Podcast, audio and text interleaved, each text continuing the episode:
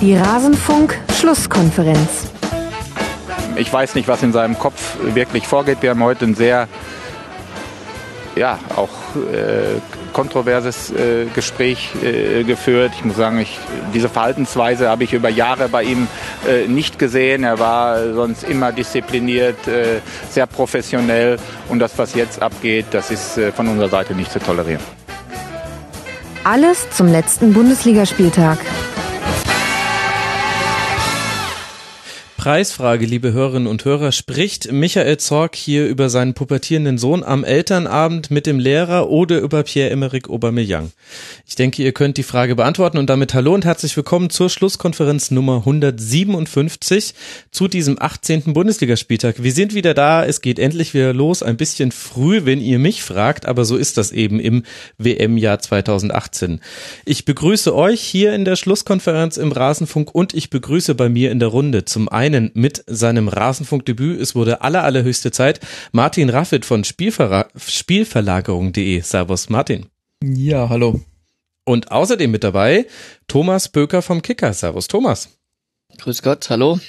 Wir machen mit dir den Spieltag ein bisschen rund, denn du warst schon am ersten Spieltag da. Ist mir jetzt erst klar geworden in der Vorbereitung, dass ich ja über all diese Hinspiele mit dir schon mal gesprochen habe am ersten Spieltag. Ich habe es aber darauf verzichtet, nochmal Zitate vom ersten Spieltag rauszuschneiden aus der Sendung. Das hätte vielleicht das hier ein bisschen aufgebläht. Bevor wir loslegen, ein Dank an die Rasenfunk-Supporter Benny, Krischan, Christian und an einen Supporter, der uns ausrichten lässt, Forza SGE. Auch das gibt's unter den Rasenfunk-Supportern. Ihr könnt uns unterstützen unter rasenfunk.de slash unterstützen und wenn ihr euch registriert, könnt ihr mir auch in den Mund legen, mit was ich euch präsentieren soll hier. So wie geschehen. Danke nochmal an den Supporter Forza SGE. Aber es geht ja um einen Bundesligaspieltag hier und über den wollen wir jetzt sprechen. Und da gibt es ein Spiel, Thomas, was so ein bisschen über allen anderen steht an diesem 18. Bundesligaspieltag. Denn spannender ging es nicht so wirklich. Der erste FC Köln gewinnt in der 95. Spielminute das Derby gegen Mönchengladbach und ein Fünkchen Hoffnung nistet sich am Geisbockheim ein. Hector ist zurück, Terodde trifft bei seinem Debüt und nächste Woche geht's dann zum Sechs-Punkte-Spiel beim HSV. Gladbach dagegen verpasst die Chance, unter die Top 4 zu springen. Wie berechtigt findest du denn die Hoffnung der FC-Fans auf ein Rückrundenwunder nach diesen 95 Minuten? Ja, zumindest nicht komplett unberechtigt. Ähm, das Drehbuch sieht es jetzt vor, dass sie in Hamburg spielen, dass sie den Abstand verkürzen können. Zumindest mal erstmal auf Platz 17. Und das ist ja schon mal nicht so schlecht, nachdem sie eigentlich vor ein paar Wochen äh, mehr oder weniger schon mausetot waren. Mhm. Und auch, ähm, ja, sie haben gesagt, dass sie das Spiel gegen Gladbach gewinnen müssen, um überhaupt irgendwie äh, sich eine kleine Chance aufrechtzuerhalten. Das ist gelungen. Sehr, sehr glücklich, aber auch nicht unverdient aufgrund der, der Leidenschaft, die sie an den Tag gelegt haben und sind dann spät belohnt worden. Aber sie haben natürlich auch äh, großes Glück gehabt, dass äh, vorher mal wieder ein, ein äh, grober Schiedsrichterfehler dafür verantwortlich war, dass Gladbach einen Elfmeter nicht bekommen hat. Und das hat mich dann doch sehr gewundert, nicht unbedingt in Realgeschwindigkeit, aber ähm, er geht raus, schaut sich die Szene selber nochmal an und, und sagt dann kein Elfmeter. Und es darf ja in dem Moment nicht entscheidend sein, ähm, dass der Ball schon weg war, also die Chance war vorbei, aber trotzdem ist entscheidend, ähm, dass äh, Hoffmann getroffen wird. Und ähm, dem äh, oder Hofmann getroffen wird. Und von daher hätte es Elfmeter geben müssen. Köln ist oft genug benachteiligt worden, von daher insgesamt ähm, tut das den Kölnern vielleicht mal ganz gut, aber bei der Bewertung dieses Sieges darf man das natürlich nicht vergessen. Ich denke, da sind wir uns auch einig, oder Martin? Das war ein Strafstoß. Ja, keine Ahnung, wenn Wiederholungen von Fouls gezeigt werden, gucke ich immer auf Twitter. Das ist, äh ja gut, dann, dann hast du ja mehr als nur eine Meinung jetzt zur Verfügung, wenn du Twitter da ranziehst. ja, nee, äh, keine Ahnung, Schiedsrichterentscheidungen.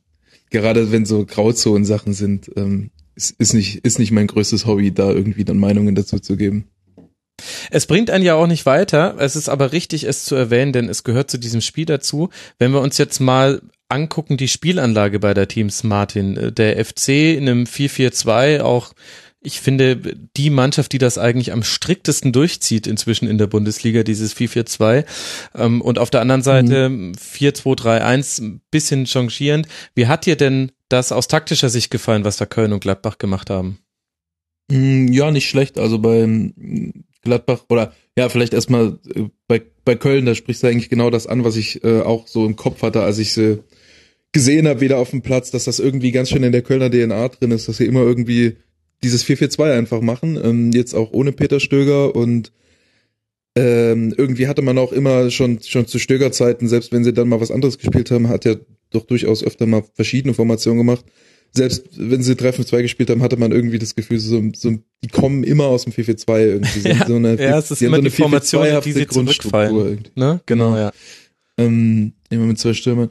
Ja, also so an der Formation hat sich da nicht so viel geändert, aber man hat, äh, was so der wesentliche, die wesentliche, der wesentliche Unterschied jetzt war zu der ähm, Hinrunde war jetzt meines Erachtens, dass sie mit deutlich mehr Wucht gespielt haben. Ähm, teilweise auch von der Grundstruktur im Spielaufbau gar nicht, ähm, gar nicht so gut, ziemlich viele lange Bälle, aber ähm, halt mehr Läufe vorne rein, insgesamt mehr Bewegung. Mit Zoller und Terodde hat man halt zwei Stürmer, die beide sich gut zu bewegen wissen, die mhm. unangenehm sind für eine, für eine Verteidigung, weil sie, weil sie halt nicht nur als, als, äh, als, als Sturmspitze vorne rumstehen, sondern äh, eben wirklich gute Bewegungen machen, auch ein bisschen unterschiedlich. Zoller ein bisschen mehr nach außen, ein bisschen mehr Ball fordernd und Terodde so, dass er immer wieder viel weggeht vom Ball, viel Spieler bindet und beide sind dann halt auch so, dass sie dann aber auch mit Wucht in den Strafraum reingehen und so ist ja dann auch das, das äh, Siegtor gefallen, dass Terodde sich dann so ein bisschen absitzt und dann sehr schön in die Flanke nach vorne reingeht. Ähm, und, und so sind sie deutlich wuchtiger. In der Hinrunde fand ich sie immer sehr zahnlos. Fasst ganz gut zusammen, oder Thomas? Ja, ähm, beste, beste Flanke von Coca Rausch, glaube ich, seit äh, mehreren Jahren zu dem Tor. Und ähm, nein, hat Terodde, hat Terodde dann gut gemacht. Ähm, Gladbach war natürlich oder ist natürlich individuell äh, ganz klar besser besetzt und das hat man auch in dem Spiel gesehen, dass sie die die äh, viel reifere Mannschaft waren. Da waren äh, einige durchdachtere äh, Spielzüge bei als auf Kölner Seite, äh, wie schon angesprochen. Da wird viel mit langen Bällen und auch viel mit Zufall operiert. Äh, aber Gladbach ähm, hat eben auch schon in Freiburg ähm, verloren, also auch bei einem Team, das unten drin steht das scheint ihnen nicht so nicht so ganz zu liegen. Auf der anderen Seite haben sie haben sie Bayern geschlagen. Also ähm, das Potenzial der Gladbacher ist natürlich unbestritten, aber sie müssen es dann natürlich auch mal gegen so äh, kleinere Mannschaften auf den Rasen bringen und gerade im Derby ist dann, was ich gerade sagte, die, die Leidenschaft dann vielleicht auch entscheidend und da hat Köln dann äh, einen, einen Funken mehr gezeigt, offensichtlich, und ist am Ende dafür dann belohnt worden. Ich finde es schade bei Gladbach ein bisschen, dass sie also ich habe, wenn ich die, wenn ich gucke, so den Eindruck, die, die sind immer so zehn Prozent davon weg, so richtig gut zu sein, weil, weil sie eigentlich eine gute ja. Grundstruktur haben. Ich finde, dass ähm, da hat sich äh, Dieter Hacking, ähm, habe ich den Eindruck, ein bisschen weiterentwickelt, wie man auch Ballbesitzspiel vermittelt. Ähm, haben da teilweise gute Bewegungen, die Sechser ruschieren viel, Stindel füllt dann sehr gut die Lücken. Stindel ist ja so ein, so ein Spieler, der sehr gut darin ist, im richtigen Moment, in der richtigen Position zu sein, um äh, so eine Struktur aufrechtzuerhalten. Und dann haben sie auch halt sehr kreative Spieler, die, die sich auch durch eine engstehende, tiefstehende Formation gut durchkombinieren können. Eben auch Stindel, Grifo als Kreativspieler, äh, Raphael und so. Ähm, da haben sie eigentlich richtig viel Potenzial und auch eine gute Grundstruktur, aber sie, sie, sie spielen es da nicht so gut. Also die Passentscheidungen hinten raus sind teilweise ein bisschen komisch. Die äh, Geschwindigkeit in der Ballzirkulation fand ich gerade als Hauptproblem jetzt gegen Köln. Ganz oft, dass einer der Verteidiger den Ball sehr, sehr lange hält, bis der Pass kommt mhm. und ähm, sie dann nicht sich die, die ähm, Pass, ob sie sich die Passwinkel im Aufbauspiel so aufmachen, wie es die Struktur eigentlich hergeben würde, sondern geben dem Gegner dann äh, zu viel Zeit, äh, eben die, die Passwege wieder zu verschließen im Mittelfeld.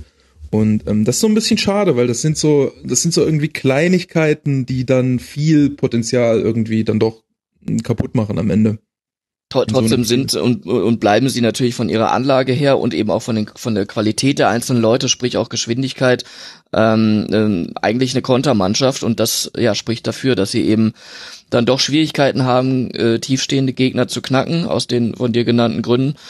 Ähm, aber sie äh, können dann, gerade auch wenn sie Räume haben und gegen Mannschaften, die selber offensiv spielen, sie haben zwar in Dortmund zum Beispiel hoch verloren, hatten da aber auch äh, einige Chancen selber ähm, vier, fünf Tore zu machen, ähm, weil sie eben äh, so ein gutes Konterspiel dann phasenweise haben. Aber natürlich, da müssen sie dann Lösungen finden, weil die Gegner werden Gladbach nicht den Gefallen dann äh, in Zukunft tun oder tun sie jetzt schon nicht, äh, da offen zu stehen und, und, und besonders hoch zu stehen, weil diese Räume, äh, die können sie sehr, sehr gut nutzen dann. Ja, da, das ist so ein bisschen das, was man auch schon bei Wolfsburg gesehen hat, ohne dass ich jetzt beide Mannschaften komplett äh, gleichstellen möchte, nur weil Dieter Hecking einmal ihr Trainer war. Aber da gab es auch eine Phase, in der dann der Übergang von Umschaltmannschaft zu Ballbesitzmannschaft stattgefunden hat und wo es aber viel mit Einzel Aktionen zu tun hatte und weniger mit, dass man im Spielaufbau so positioniert ist, dass man immer mehrere Anspielstationen hat. Das haben sowieso recht wenige Mannschaften in der Bundesliga gerade. Habt ihr ja auch in eurer sehr guten, sehr empfehlenswerten Rückrunden, Vorschau und Hinrunden Rückblick von Spielverlagerung besprochen, Martin. Dankeschön. Ähm, und das hat man hier bei Gladbach schon auch. Es gibt immer wieder Akzente, gerade über die Flügel und besonders wenn Stindl sich zwischen die Linien fallen lässt oder auch mal Raphael, der das auch häufiger macht inzwischen, dann geht da schon was an Kreativität, aber es ist quasi die Kreativität wird nicht durch eine sehr, sehr gute Feldpositionierung unterstützt, sondern hängt immer noch von so einzelnen Aktionen. Und wenn ich beide Mannschaften miteinander vergleiche, dann finde ich der perfekte Vergleich auf Spielerebene, der sich dann auch übertragen lässt auf beide Vereine aktuell ist der der Sechserposition. Also Marco Höger war beim FC so ein bisschen für den Spielaufbau aus dem Zentrum heraus verantwortlich, wenn er denn da die Möglichkeiten gekriegt hat. Und auf der anderen Seite Denis Zakaria. Und beide haben ein gutes Spiel gemacht, aber beide zeigen auch den Qualitätsunterschied, den es dann noch gibt. Höger hat äh, viele Bälle abgefangen, die meisten Bälle sich erkämpft, hat auch eine gute Passquote, aber Zakaria war überirdisch mal wieder. 92 Prozent Passquote, die Passquote in der gegnerischen Hälfte 100 Prozent. Und es war nicht so, dass er da nur drei Pässe gespielt hat hat äh, viele ähm, viele Bälle auch abgefangen und erkämpft. Also gutes Stellungsspiel hat er, ist auch wahnsinnig viel gelaufen, drittmeiste Kilometer seines Teams und das finde ich fasst eigentlich das ganze Spiel so ein bisschen zusammen. Köln sehr ordentlich, sehr gut. Gladbach aber eigentlich von der Qualität her noch eine Spitze feiner, eine Spitze passsicherer, eine Spitze besser und dass es dann zu einem 2 zu 1 gekommen ist, hatte aber mit den Faktoren zu tun, die wir besprochen haben. Videoassistent und was, was Thomas ja auch gesagt hat und was ihr beide gesagt habt, eine Wucht im Kölner Spiel, die man sonst nicht hatte und halt auch das, was man in einem Derby braucht. Man haut sich halt nochmal voll rein alles raus. Wobei dem, in dem Fall war jetzt nicht der Videoassistent schuld, ne? Das habe ich ja gesagt. Das war der Schiedsrichter selbst, der sich das nochmal angeschaut hat und äh, dann unverständlicherweise äh, aus meiner Sicht gesagt hat, nee, ja. äh, war kein Elfmeter.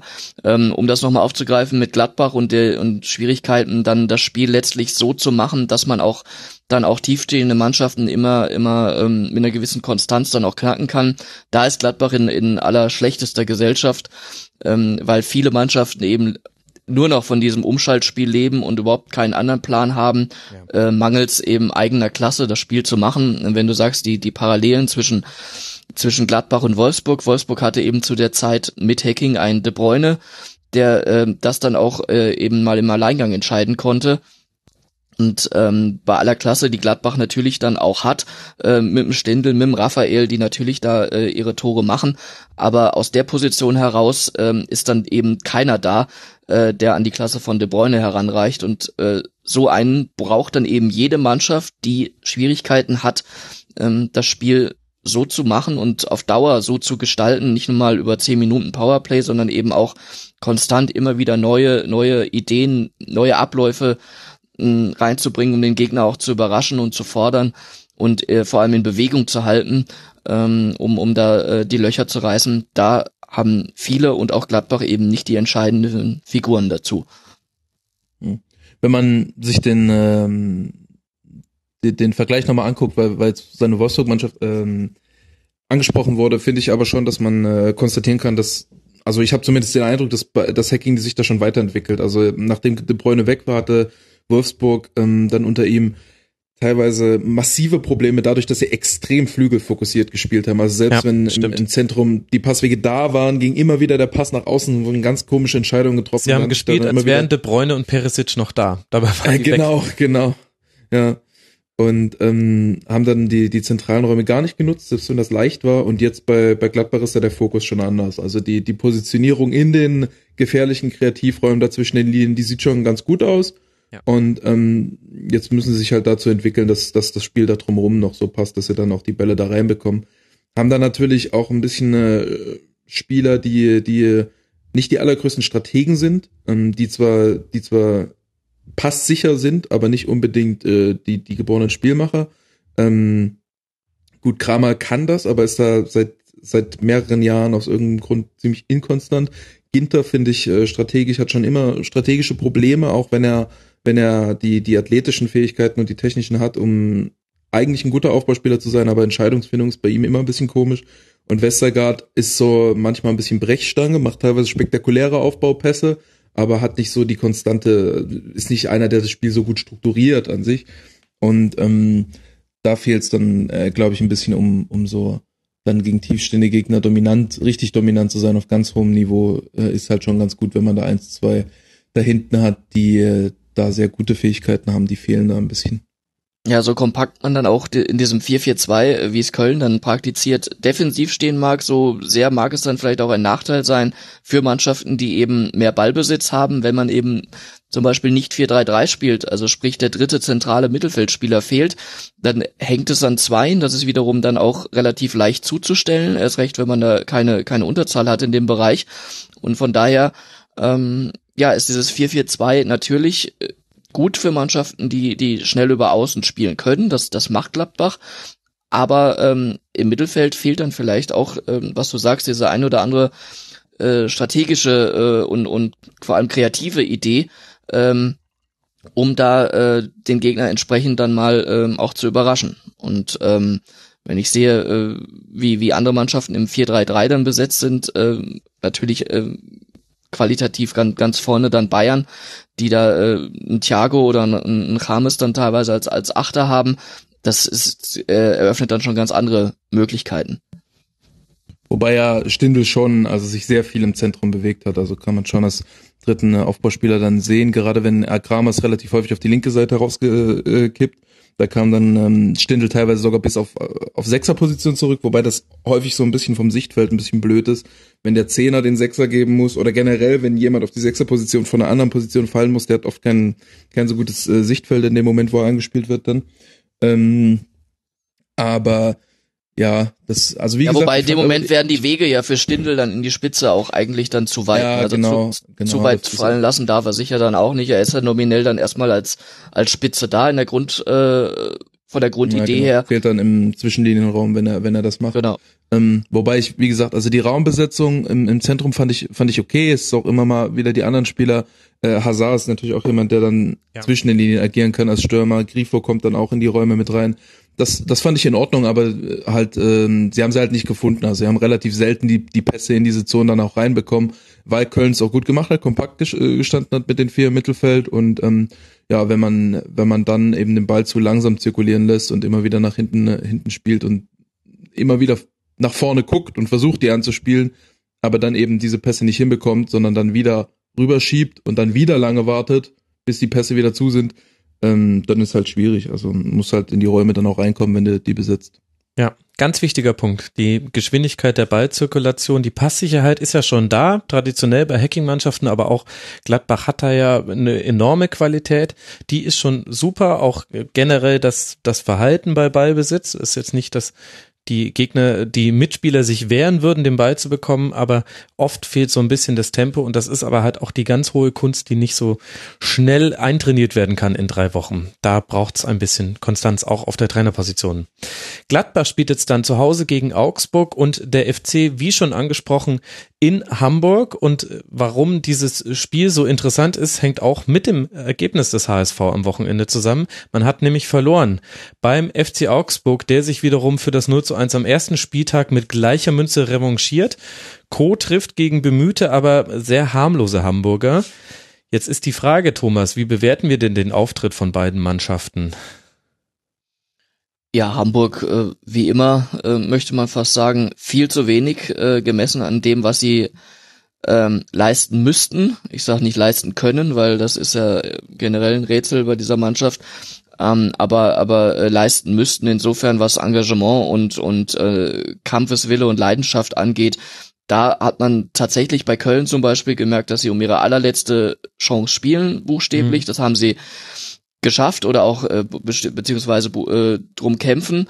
Und dieser, dieser, ja, diese letzten Prozentpunkte, die waren beim HSV wieder mal nicht zu sehen und dieses wieder mal ist eben das Bedenkliche. Ähm, jeder, jede Mannschaft kann mal so einen Tag erwischen, aber bei Hamburg zieht sich's eben wie ein roter Faden durch die letzten Jahre, muss man schon sagen. Und ähm, ja, jetzt fangen sie auch noch an, sich gegenseitig da äh, von den Mannschaftsteilen her zu beschuldigen. Äh, vorne sagen sie, wir haben die Bälle schon festgemacht, aber da kam nichts nach. Andererseits sagen sie von hinten, ja, ihr müsst da vorne auch mal einen machen. Ähm, äh, dementsprechend, äh, und die Abwehr sah dann auch wieder nicht gut aus beim, beim einzigen Gegentor kurz vor der Pause, wo man dann schon gedanklich wohl abgeschaltet hatte. Also dementsprechend ähm, ist das eigentlich dann so, so ein Indiz dafür, dass das äh, Anfang vom Ende ist einer, einer Mannschaft, auch im Abstiegskampf, ähm, wenn, wenn sich die, die einzelnen Mannschaftsteile gegenseitig beschuldigen äh, nach dem ersten Rückrundenspieltag und vor so einem wichtigen Spiel wie gegen Köln äh, spricht nicht äh, im Moment sehr viel dafür, dass Hamburg ähm, da dieses Ruder jetzt rumreißen kann, vor allem dann äh, mental.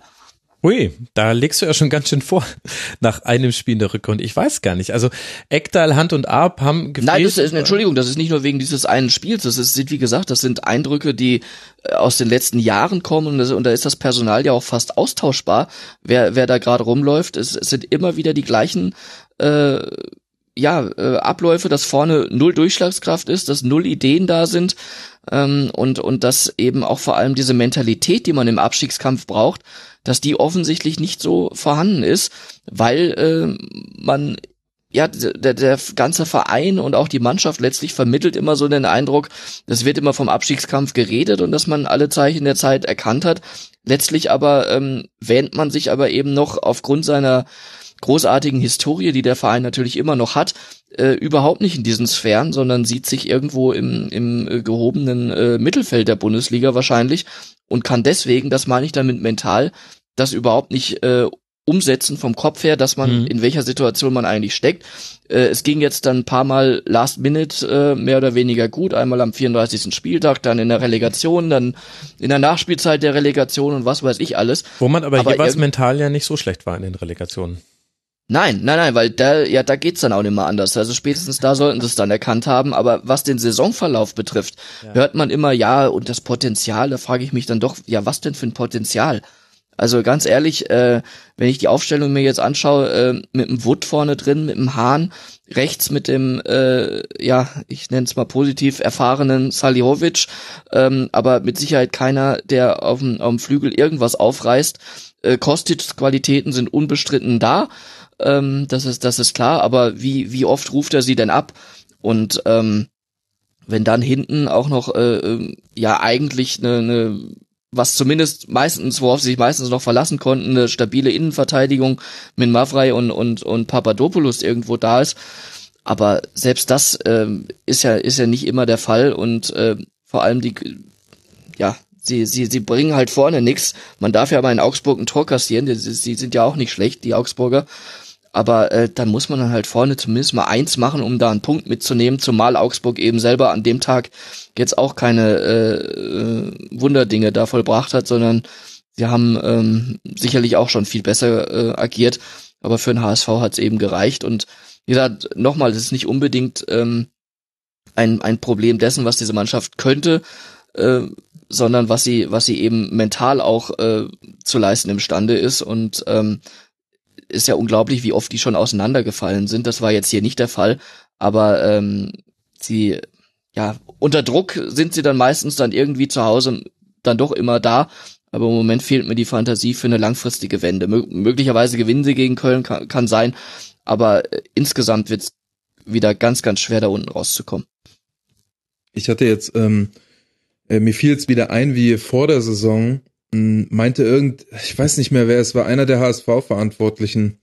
Ähm, ich glaube, es war nicht Gistol, eventuell was sogar Kühne. Ähm, äh, wurde auf jeden Fall gesagt, so von wegen, ja, wir wollen diese Saison auf jeden Fall nichts mit dem Abstiegskampf zu tun haben oder sowas. Und ich hatte, ich hatte nur, ich hatte nur eine, ein Bild getwittert von der, den, den Punkten von der letztjährigen Abschlusstabelle wo ja einfach man sieht, dass das eine wahnsinnig enge Liga ist, wo, weiß nicht, acht, zehn Mannschaften im Abstiegskampf sind oder so und habe so quasi sinngemäß gesagt, wie soll das denn gehen? So, also in einer, in einer Liga mit so einer Qualität, wo es, wo man auch vor der Saison gar nicht so richtig sagen könnte, wer ist denn hier Abstiegskandidat, dass man dann als HSV mit dem, mit dem aktuellen Kader hingeht und sagen, wir wollen mit dem Abstiegskampf nichts zu tun haben, das ist schon eine sehr, sehr seltsame äh, Ausgangslage. Da muss man dann, glaube ich, schon mal sich irgendwann mit der Realität auseinandersetzen und feststellen, dass man halt ein Abstiegskandidat ist und dass man von vornherein sagt, wir wollen den, wir wollen den Abstiegskampf gewinnen und nicht, wir wollen ihn irgendwie vermeiden, weil das so unwahrscheinlich ist. Aber da will Ja, ich jetzt aber mal die, den also Hals. diese diese Aussage, Entschuldigung, diese Aussage, äh, da muss ich, wer auch immer das gesagt hat, den den den muss man dann ein bisschen in Schutz nehmen, weil äh, sie sind immerhin in der letzten Rückrundentabelle, glaube ich, siebter geworden und aufgrund äh, dieser äh, Annahme dann oder aufgrund dieser ähm, Konstellation hatten sie eben die Annahme, ja gut, dann dann sollte es dann vielleicht dieses Jahr äh, dann konstant auch mal besser werden, aber es funktioniert offensichtlich immer nur, wenn sie wenn sie wirklich ähm, ganz unten drin stehen und ähm, die allerletzte Rettung irgendwie brauchen. Ähm, aber wie gesagt, diese Aussage ist vielleicht dann nicht ganz so verwerflich, aber insgesamt ist dieses Denken natürlich da so verankert, wir haben mit dem Abstiegskampf nichts zu tun. Wir sind der große HSV, aber sie sind halt nicht mehr so groß, ähm, wie es der Name eigentlich verspricht. ja, ich hab, aber ich habe ich hab mal kurz, habe ich direkt mal jetzt nachgeguckt. In der Rückrundentabelle haben sie aber, ne Moment, da habe ich einen Spieltag zu viel drin.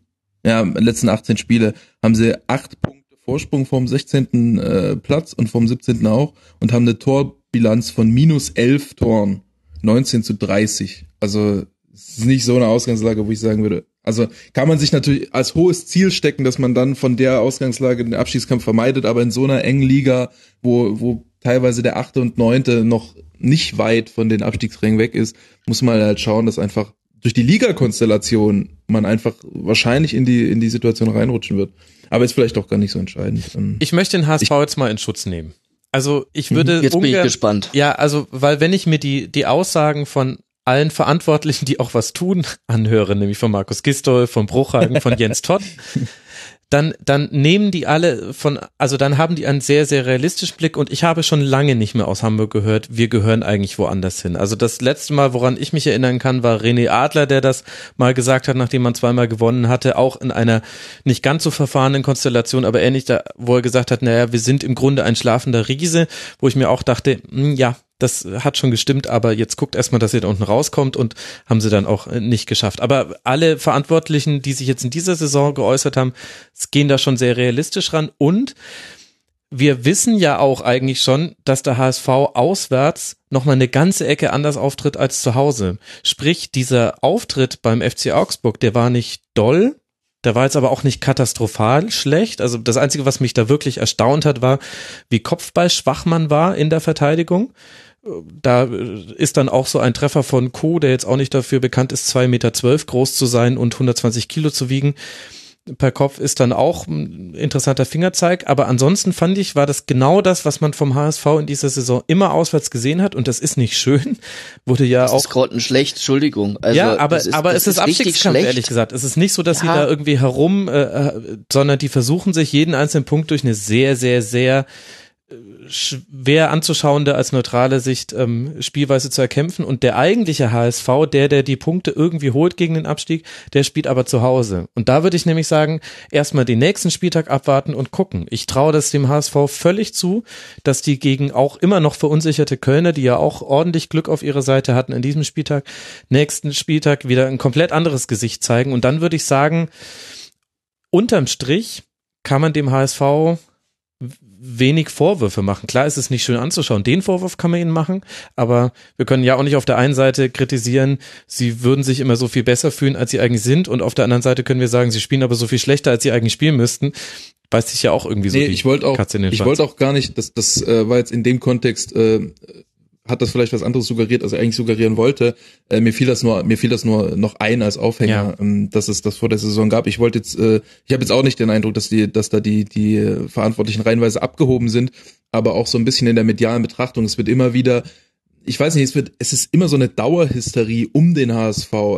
Teilweise vielleicht auch im HSV, aber immer wenn der HSV besprochen wird, auch jetzt von uns gerade. ja, das stimmt, ja. Es ist immer, Richtig. es ist immer so eine, oh Gott, die sind schon wieder im Abschiedskampf. Oh Gott, alles läuft schlecht. Oh Gott, die sind immer in der Krise so. Und ich wollte eigentlich damit auch ein bisschen sagen, es ist normal in der aktuellen Situation, dass der HSV im Abstiegskampf ist. Also ähm, in, angesichts der Ligasituation, es ist vielleicht nicht normal, dass sie 16. 17. sind, aber es ist normal auf jeden Fall, dass sie im Abstiegskampf sind und dass sie nicht zu den besseren Mannschaften in der in der Liga gehören. Ähm, und ja, sie strategisch muss man sagen, sind sie auch komplett darauf ausgerichtet. Sie sind eine reine Kontermannschaft, die die glaube ich kann man sagen in der Bundesliga die die die klarste, purste Kontermannschaft. ähm, mit Köln vielleicht noch. Ähm, und äh, ja, ich habe auch gedacht, irgendwie, als ich ähm, Augsburg gegen Hamburg gesehen habe, ich habe phasenweise so äh, den Eindruck gehabt, äh, dass Hamburg so gut wie gar nicht mit Ball trainiert, sondern wirklich nur auf Pressing geht.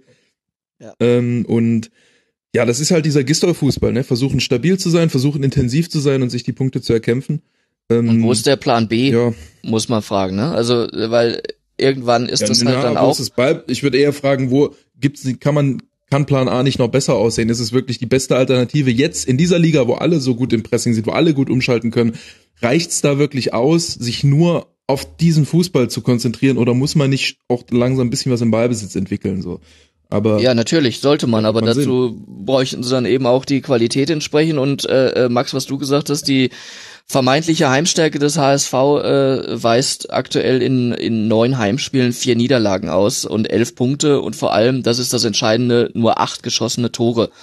Äh, und damit ist, glaube ich, auch Stimmt. über die, diese vermeintliche Heimstärke alles gesagt. Aber von den 15 ähm, Punkten was, was hat auch zu Hause geholt. Also. Ja, ja, super. Aber äh, was, was aber auch eben, das habe ich ja vorhin schon gesagt, ich will nicht ausschließen, dass die gegen Köln gewinnen. Ich sage nur, wie die beiden Mannschaften am Wochenende aufgetreten sind, zeigt mir, die eine Mannschaft hat es kapiert und die andere, ja, ist noch auf der Suche. Ja, also was man glaube ich generell festhalten kann, das, das war ein sehr schöner Satz von dir und das stimmt. Über den HSV ist es ganz schwierig, wertneutral zu sprechen. Der HSV ist so ein bisschen der Caps Lock Verein der Liga. Es geht nur in Großbuchstaben und mit vielen Ausrufezeichen in beide Richtungen ich glaube, das kann man wirklich festhalten, auch nach meinen Erfahrungen hier im Rasenfunk in der Schlusskonferenz. Da gehen die, die, die Emotionen gehen beim HSV wirklich immer in alle Richtungen hoch. Was wir noch erwähnen sollten, ist, dass äh, Julian Pollersberg jetzt tatsächlich für Mantegna im Tor gestanden ist. Und wollen wir noch ein kurzes Wort über Augsburg verlieren, die ja mit diesem äh, Dreier jetzt 27 Punkte geholt haben und sollte irgendjemand noch gehofft haben, Augsburg rutscht da hinten vielleicht noch mal rein, also jemand, der da hinten steht diese Hoffnung kann man sich jetzt abschminken, ganz im Gegenteil. Und ich fand äh, gerade Kajubi, der unter anderem Finn Bogerson so halb ein bisschen mitvertreten musste, der nicht spielen konnte, hat ein unglaublich starkes Spiel gemacht. 27 Zweikämpfe geführt, davon fast die Hälfte gewonnen, von seinen Kopfballduellen zwei von drei, was gegen, habe ich von angesprochen, gegen Papadopoulos und Mavra in der Innenverteidigung, muss man auch erstmal schaffen. Der hat sich richtig reingehauen. Vielleicht äh, auch genau das, Thomas, was du gesagt hast, an Kajubi hat man das bei Augsburg gesehen. Ist jetzt nicht so, dass die gerade im Abstiegskampf stecken würden, aber da hat man allein an einem Spieler eine Leidenschaft gesehen und einen Willen, der auf der anderen Seite vielleicht gefehlt hat. Möglicherweise ja. Äh, und was der große Unterschied ist, Augsburg hat äh, einen Plan. Augsburg hat einen Trainer, der sehr viel Wert auf, auf, auf Passgenauigkeit legt mit Manuel Baum, der auch verschiedene verschiedene Strategien entwickeln kann, ähm, die auf verschiedene Gegner dann eben entsprechend gemünzt sind. Ja. Und ähm, das, das zeichnet äh, Manuel Baum aus und das zeichnet dann auch Augsburg aus, ohne Augsburg jetzt da in, ähm, was weiß ich, äh, über den grünen Klee zu loben. Aber die machen aus ihren Möglichkeiten wirklich Beachtliches und ähm, ja, Platz sieben, wo sie im Moment stehen, das ist, das ist aller Ehren wert. Es ist aber eben kein Zufall. Also das ist Augsburg, ähm, wenn man vor der Saison immer überlegt, oder wie du sagst, vielleicht hatten auch jetzt noch einige die Hoffnung, dass sie in, unten reinrutschen, das glaube ich jetzt, äh, oder habe ich nicht geglaubt. Aber ähm, ich habe Augsburg auch nicht äh, ja, als, als Abstiegskandidat irgendwie auf dem Zettel gehabt, weil wenn ich mir die vor der Saison dann immer überlege, wen, was glaubst du denn, wer absteigt, dann äh, schaue ich immer in erster Linie Richtung Trainer und das ist dann für mich bei Augsburg ein Ausschlusskriterium eigentlich, um, also in der jetzigen Konstellation. Und ähm, da sage ich, ähm, das, der leistet ganz, ganz äh, großartige Arbeit dort mit dem, mit dem vorhandenen Spielerpotenzial und Material. Und das ist, ähm, deswegen stehen sie da, wo sie stehen. Und da sind sie auch sehr gut aufgehoben. Sprich, die, die müssen gar nicht nach Europa. Da muss man jetzt nicht schon wieder dann sie, sie, sie besser machen, als sie sind.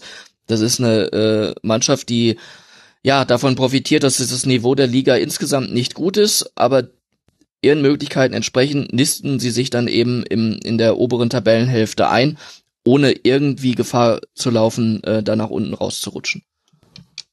Ich habe, ähm, ich würde ein bisschen widersprechen wollen und ich ähm, vielleicht als Einleitung, ich habe schon mal den Gedanken gehabt und jetzt, als ich Augsburg wieder gesehen habe, noch mal den Gedanken gehabt, ob man nicht vielleicht den Kader bei Augsburg immer eine ganze Kategorie unterschätzt, weil eben FC Augsburg draufsteht. Ja. Und äh, weil sie nicht das Budget haben und die Spieler vielleicht nicht so unfa unfassbar gut bezahlt sind. Aber wenn man sich anguckt, äh, was da für Leute spielen, jetzt haben sie jetzt, aus irgendeinem Grund spielt Daniel Bayer halt immer noch dort.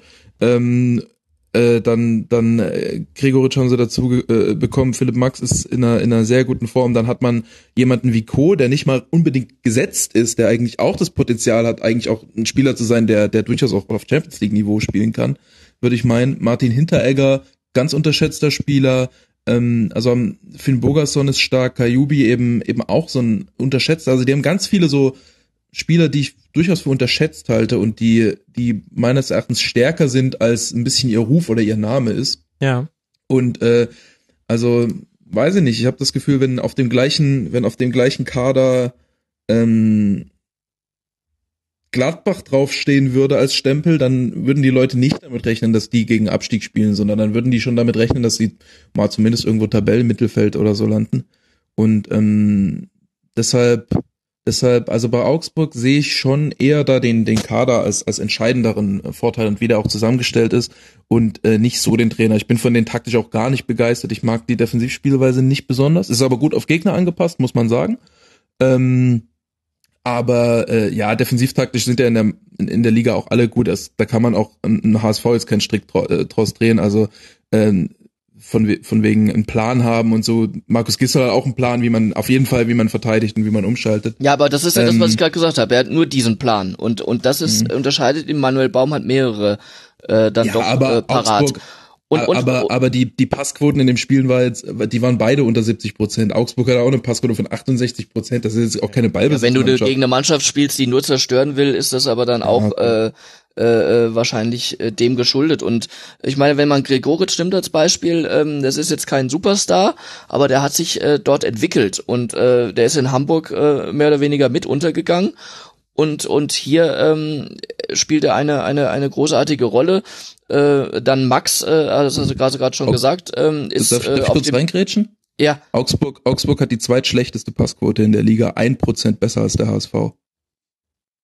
Ja, aber was, was soll das auch sagen? Also. Naja, äh, das ist nicht also das, das ist auf jeden Fall keine Ballbesitzmannschaft sind. Sie sind schon auch eine Kontermannschaft. Das habe das hab, das hab ich auch nicht behauptet, muss, dass sie eine Ballbesitzmannschaft aber, sind. Aber, aber sie haben, ja, sie haben du, verschiedene Ideen, um, um, um Gegner zu zu äh, zu besiegen also Gegner unterschiedlichster Art auch also ähm, wie gesagt äh, Hamburg Hamburg besiegt man jetzt nicht indem man indem man selber äh, auf Konter ausgerichtet ist weil das macht der Gegner schon und äh, Dementsprechend, also wie gesagt, ich, ich habe ja gerade gesagt, man muss die nicht äh, höher oder besser ähm, stellen, als sie sind, aber ähm, sie machen aus ihren Möglichkeiten was äh, eigentlich das Optimum.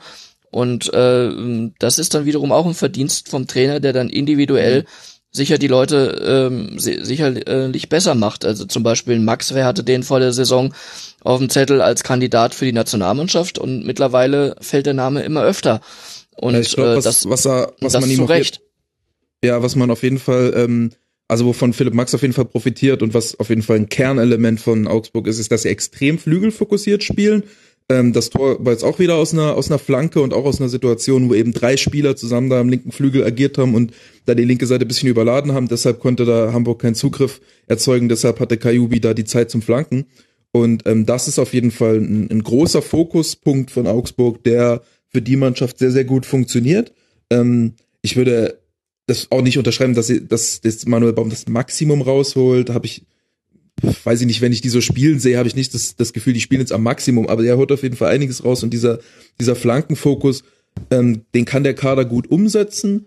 Ähm, der wird sehr, sehr gut äh, äh, auf, auf den Platz gebracht, ähm, qualitativ. Äh, das erinnert, weiß nicht, an, an Ferguson-Mannschaften teilweise so ein bisschen, wie schnell die von äh, die, die Seiten verlagern und wie fokussiert die dann den Strafraum besetzen und die Flanken da reinbringen.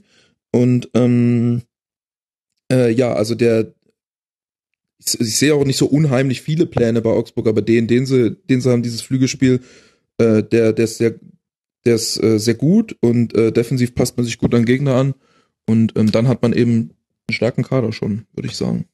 Ja, das ist schon ein interessanter Punkt. Und äh, Augsburg erst fünfmal verloren in dieser Liga, in dieser Saison.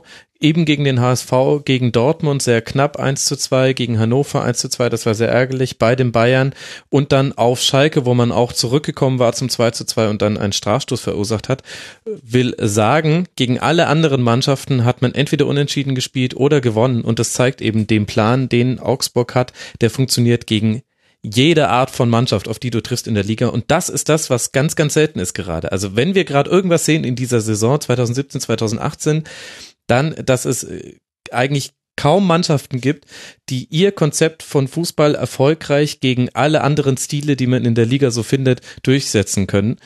Deswegen ist ja das Mittelfeld so breit und äh, so eng beieinander, weil irgendwie ständig Mannschaften verlieren gegen Teams, gegen diese vor einer Woche noch gewonnen hätten. Und Augsburg gehört da erstaunlicherweise nicht dazu in dieser Saison.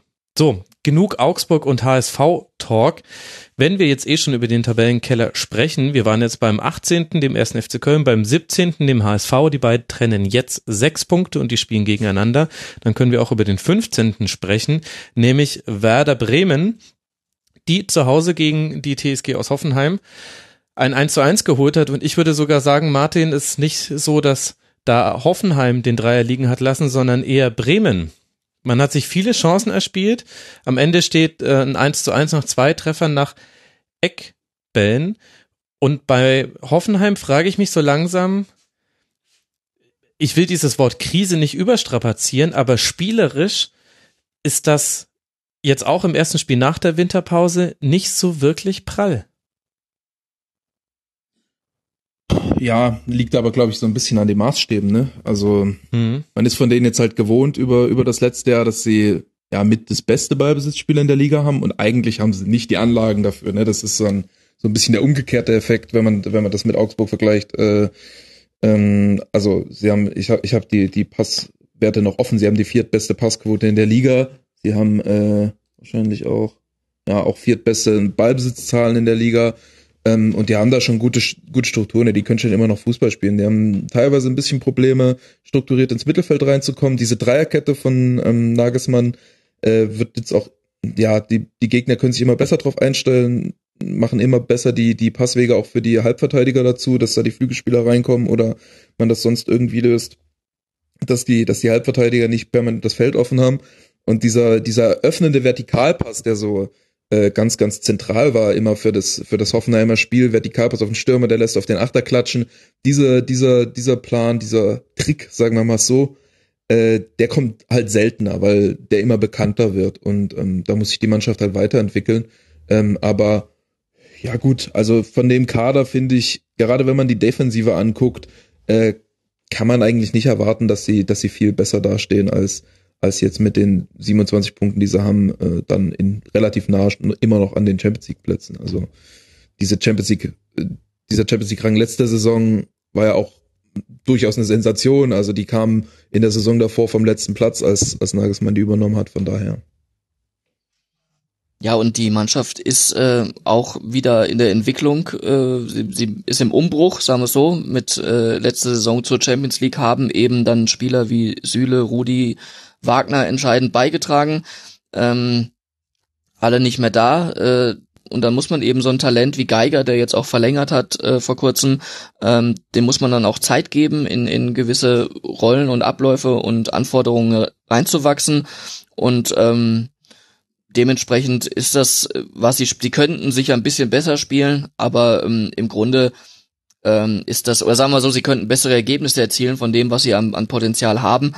Aber letztlich, ähm, ja, wenn dann ein Gnabry und ein Ud nicht treffen und vor allem ein, ein, ein, äh, ein, ein Kramaric ähm, irgendwie völlig, völlig außer Form ist im Moment, ähm, letzter Saison noch einer der wichtigsten, ja. dann ähm, ja, nutzt der beste Trainer an der Linie nix, ähm, wenn es die, wenn's die Individualisten dann auf dem Platz äh, letztlich nicht entscheidend dann umsetzen. Und das ist auch gegen Bremen, die wiederum dann zur Kategorie Köln gehören, in dem Sinne, als dass sie äh, tatsächlich erkannt haben, um was es geht.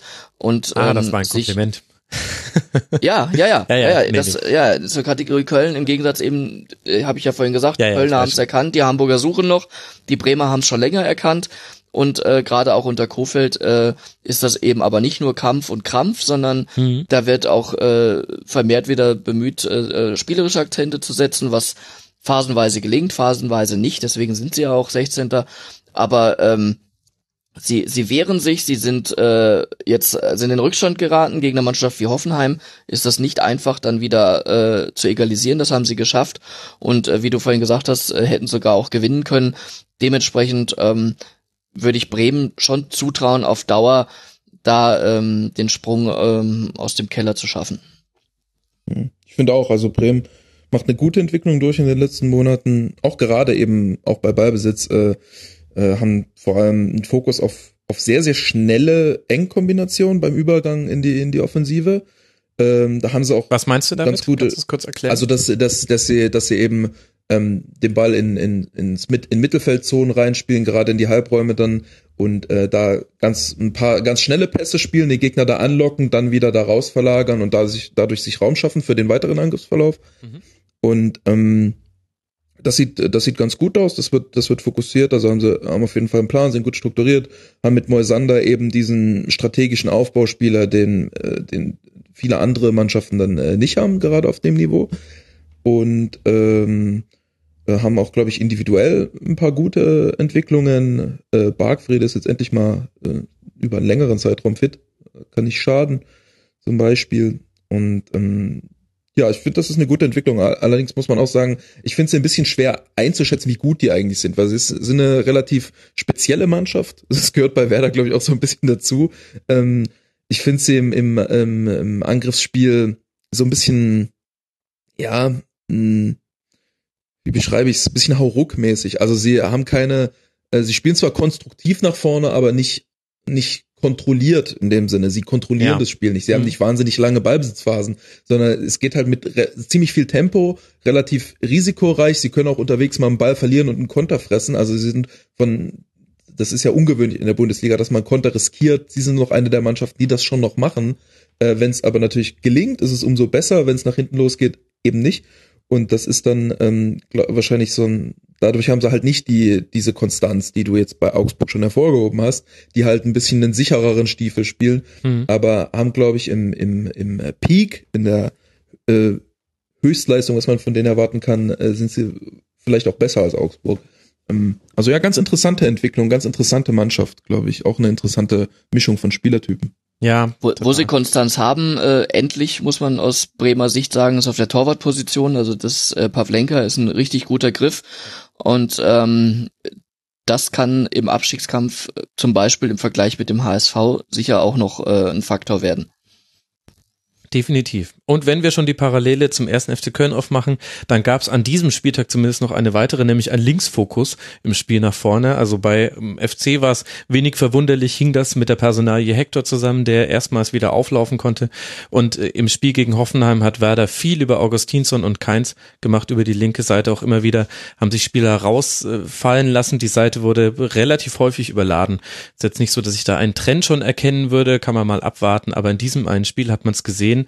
Und man muss sagen, das, was du ähm, schon angedeutet hast, Thomas, dieses Annehmen der Situation und das sich eben einfach voll reinhauen, das hast du bei, bei Werder auch gesehen. Der zweiten Halbzeit 12 zu 4 Torschüsse für Bremen nach einer ersten Halbzeit, die noch ein bisschen abwartender und passiver war. Also da ist einiges produziert worden. Man war auch nicht mehr ganz so auf Kruse festgelegt.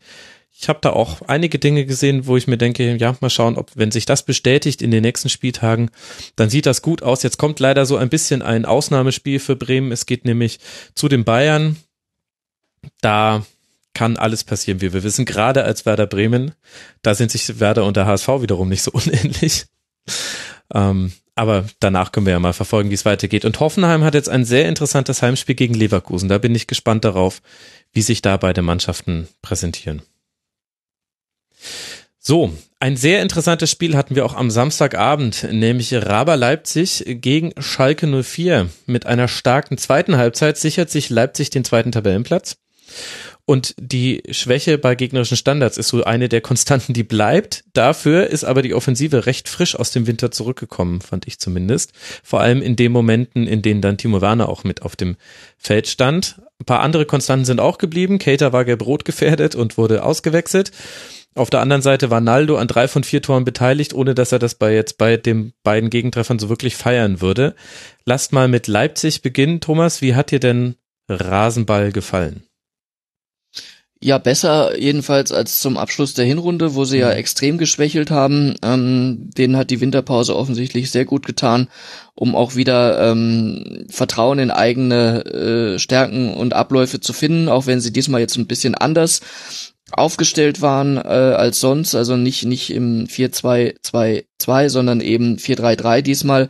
Und ähm, das, das alte Hasenhüttel 4-3-3, es ist wieder da. Aber es war nicht so pressing fokussiert wie bei Ingolstadt noch, also zumindest noch nicht. Nein, aber es ist, äh, äh, das war es nicht, nee. Äh, sie haben sich äh, sogar teilweise auch etwas zurückgezogen und dadurch eben dann auch Räume für Konter gehabt, die äh, und und das, ähm, damit hat Schalke dann möglicherweise auch nicht gerechnet, wobei ich sage, die Niederlage wäre nicht nötig gewesen, weil Schalke länger auch auf Augenhöhe war, auch wenn Leipzig äh, mehr vom Spiel hatte, aber es war nicht nicht nicht vieles zwingend.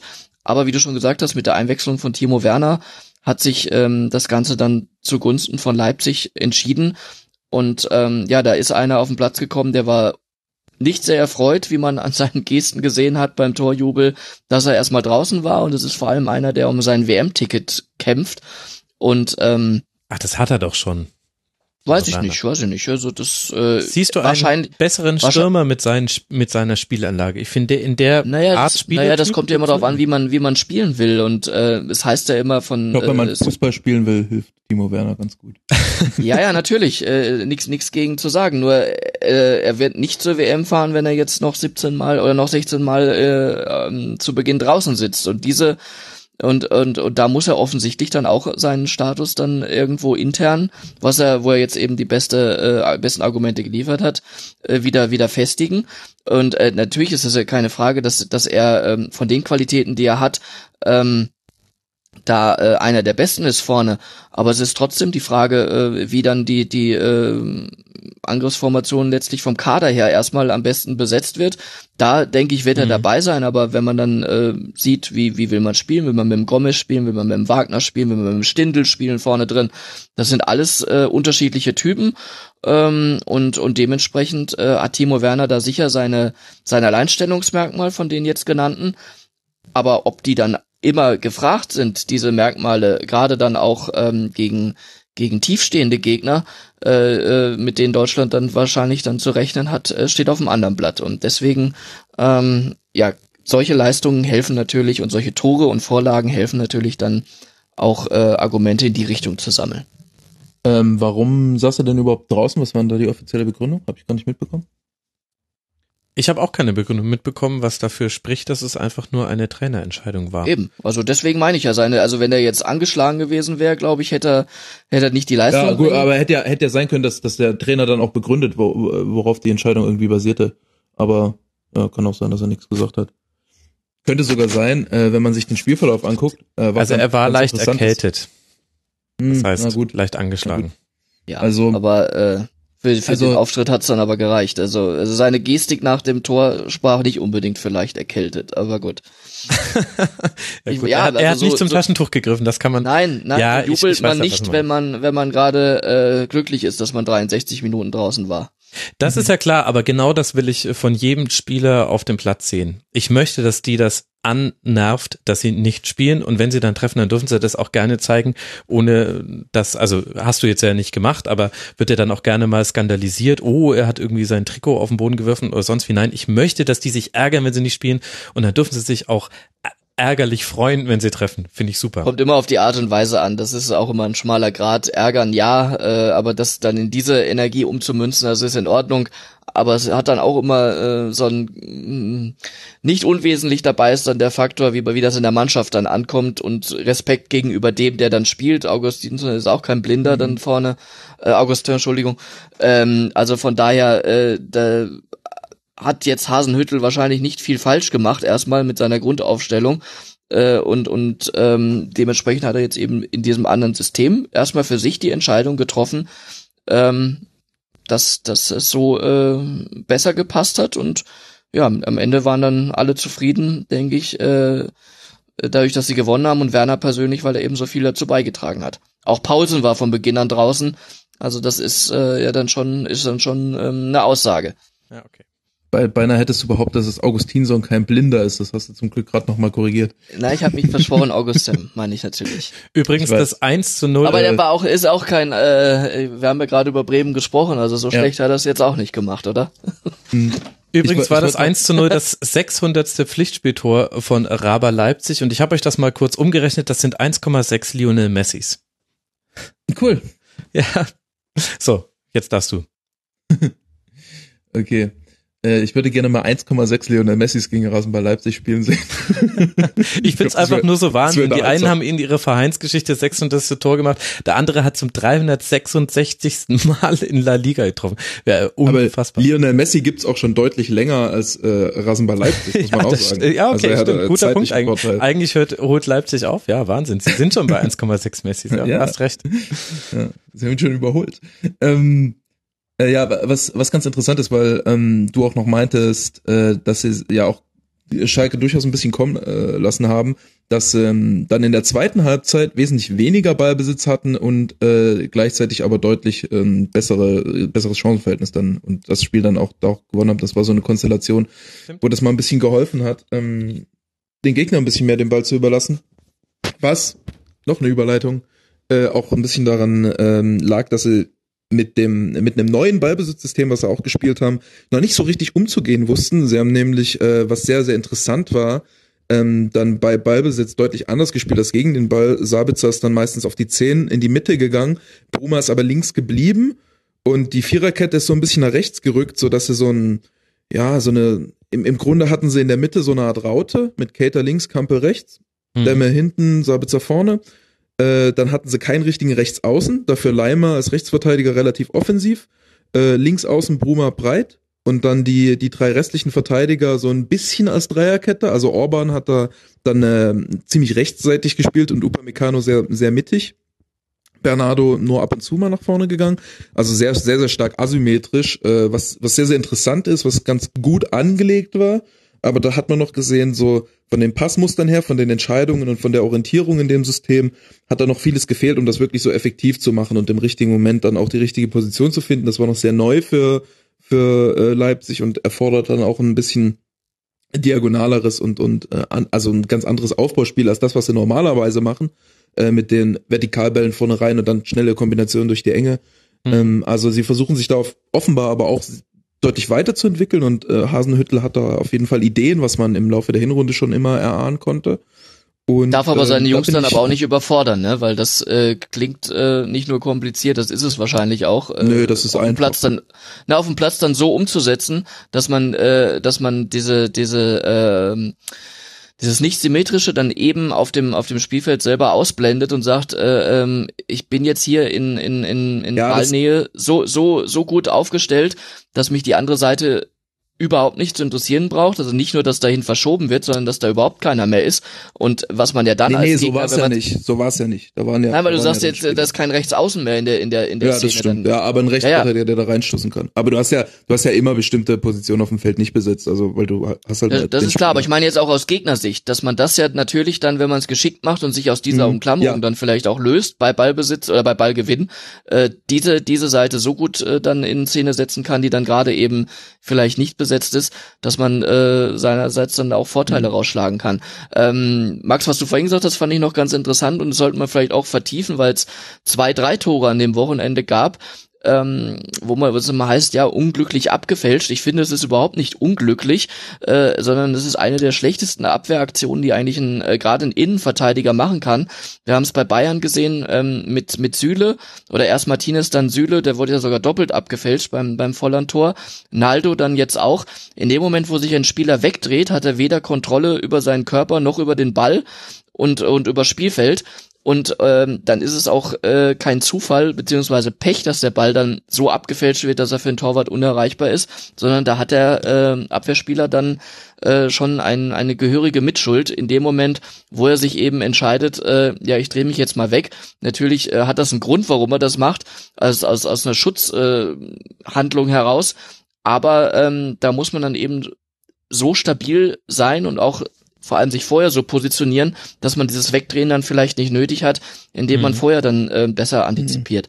So möglichst einen Fuß vom äh, Ball kriegen. Äh, gab's ja. übrigens dann nochmal. Geht, geht dann nicht mehr, ne? Also genau. wenn in dem Moment, wo ich mich wegdrehe, kann er alles machen. Der kann sogar an mir vorbeilaufen und gar nicht mal schießen und ich merke es überhaupt nicht, weil ich überhaupt genau, nichts mehr ja, im Blick habe, ne? Das ist ja Hannover. Ich weiß nicht mehr genau, wer es wer es verteidigt hat, aber gegen Mut, bei Mutos Tor beim 1-0 gegen Hannover hat Mutter auch zwei, dreimal äh, Schuss angetäuscht, was dann letztendlich dazu geführt hat, dass der Verteidiger, ich glaube, vorn übergekippt ist, so ungefähr. Das war auch, das war ganz, ganz, ganz, ganz schlechtes äh, Blockverhalten. Das so, finde ich immer ganz, äh, ist so ein Lieblingsthema, so ein bisschen von mir Block, äh, Blocks von Innenverteidigern, eine ganz unterschätzte Kunstform, so ein bisschen. Ja, man oder auch schon oder auch schon von Sechsern, ne, um da überhaupt dann die Pässe ja. nicht entstehen zu lassen, ne? Und, und Innenverteidiger ist natürlich noch die letzte Instanz dann vorm Torwart, äh, die es dann spätestens äh, richtig machen sollte. Aber das ist äh, natürlich dann ein beliebter beliebter Trainerruf, kurz und schmerzlos Fuß vor, aber dann weiß man, was gemeint ist und das, das klingt simpel, sowohl vom vom vom vom Appell her als auch von der Ausführung, aber ist dann offensichtlich dann in einigen Situationen ähm, doch nicht so leicht. Ja. Ja, ja, da, da unterhalten sich jetzt der U9-Trainer und äh, der U19-Fachmann, das merkt man schon. Da wäre ich gerne mal Mäuschen, wie du deine U9 mitbringst, dass sie sich nicht wegdrehen sollen bei einem Schuss. Aber ich gebe ja, euch ja recht, das stimmt. Ja, doch, Krieg, kriege sie schon mit auf den Weg. Also genau das, was ich jetzt hier gerade gesagt habe, sage ich denen auch, aber äh, das ist natürlich... Mit Medizinball bewerfen die ganze ja. Trainingseinheit, bis sie sich nicht mehr wegdrehen. Nein, nein, nein, also sind keine, keine Magant-Methoden. Ja, okay, interessant. Dann war es ja. Ich weiß noch, die Bayern sind mal so aus der Champions League ausgeschieden, dass Lucio im Hin- und im Rückspiel gegen den FC Chelsea das 0 zu 1 äh, auch so einen Distanzschuss abgefälscht hat ins eigene Tor. Und das war, wenn ich mich richtig erinnere, auch die Saison, in der Felix Magath dann gegangen wurde. Ich dachte damals immer wahnsinnig viel Pech gehabt, aber da sieht man mal, wie wenig Ahnung ich damals von Fußball hatte und jetzt habe ich Gäste, die mir das erklären. Falsches Blockverhalten. Okay, ist abgespeichert. Wobei, wobei das bei, bei Distanzschüssen ist nochmal was anderes. Ne? Wenn der Gegenspieler fünf Meter noch vor mir weg ist oder zehn Meter, äh, dann ist es halt, dann ist es schwieriger. Aber nach, nach so drehen, dass ich dann mit, mit dem Rücken zu ihm stehe, sollte ich trotzdem nicht. Ja, okay. Dann, gut, klar. Und bei fünf Metern ist es auch schwierig, mit einem Fuß nach vorne zu gehen und den Ball zu kriegen. Genau, das, genau, das hätte nicht mal Lucio geschafft. Nochmal anders. Der zwar bei drei Metern wäre schon gegangen, aber bei fünf war dann sogar Lucio da, seiner Mittel beraubt. Weil wir jetzt auch so viel schon drüber gesprochen haben, dass Leipzig ein bisschen anders gespielt hat als sonst. Ich hatte immer wieder in diesem Spiel den Eindruck, dass hatte, dass das vielleicht mit dem Hinspiel zu tun hatte, wo Schalke mit einer sehr, sehr defensiven Formation und zwei Kontern zu Hause gegen Leipzig für viele überraschend gewonnen hat. Und im Umkehrschluss hat aber Leipzig in diesem Spiel ganz, ganz klar versucht, die, Stär die Stärken von Schalke zu eliminieren. Also Max Meyer war so oft zugestellt oder seine Passwege war zugestellt. Der hat nur 13 Pässe überhaupt in die gegnerische Hälfte bekommen. Normalerweise ist dieser Wert viel, viel höher also ich hatte den ganzen Eindruck bei diesem, äh, das ganze Spiel über den Eindruck bei Leipzig, die haben eine Rechnung offen, nicht nur weil man bisher bis auf die Bayern noch nie zweimal gegen dasselbe Team verloren hat in der Fußball-Bundesliga, sondern auch, weil diese Niederlage auch wirklich wehgetan hat und das jetzt auch ja auch ein wichtiges Spiel war, auch mit Blick auf die Tabelle.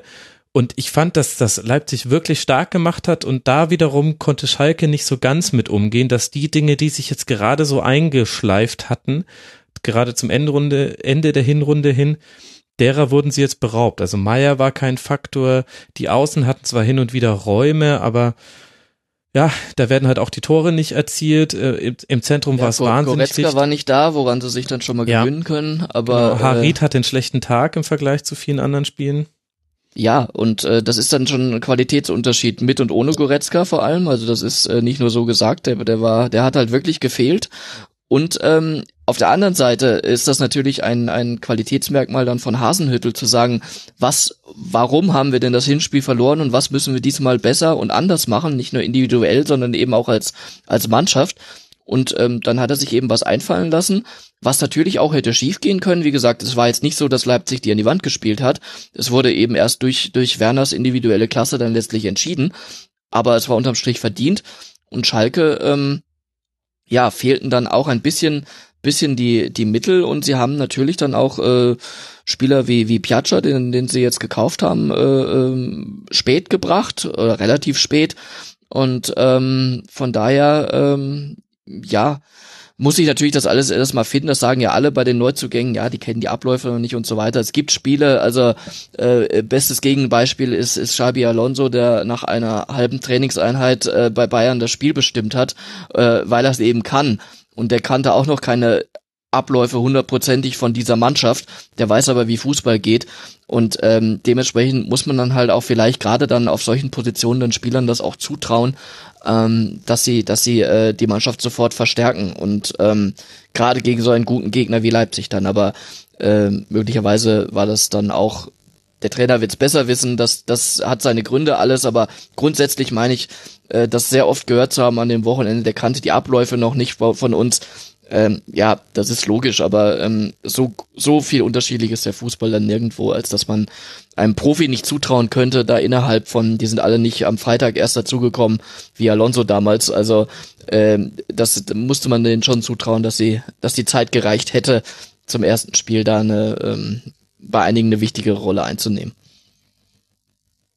Und auch wenn wir jetzt schon sehr lange über dieses Spiel sprechen, aber das ist ein generelles Thema, was mich interessiert. Wenn ich jetzt hier schon mal zwei Trainer in der Leitung habe, könnt ihr mir erklären, warum es anscheinend so schwierig ist, Standardsituationen einzustudieren, so dass man sie gut verteidigen kann. Also Leipzig hat die Schwächen, die man in der Hinrunde gezeigt hat, auch in dem Spiel gezeigt. Und ich möchte es jetzt auch nicht nur auf Leipzig beziehen, sondern an diesem Spieltag gab es ja, wir sprechen ja später noch über Hannover 96 gegen Mainz 05 zum Beispiel. Und es gab auch einige andere Spiele, wo Mannschaften, von denen man es schon wusste, eklatante Schwäche beim Verteidigen von Standardsituationen gezeigt haben. Warum ist das so schwierig zu trainieren, Martin? Oder ist es überhaupt schwierig zu hm. trainieren?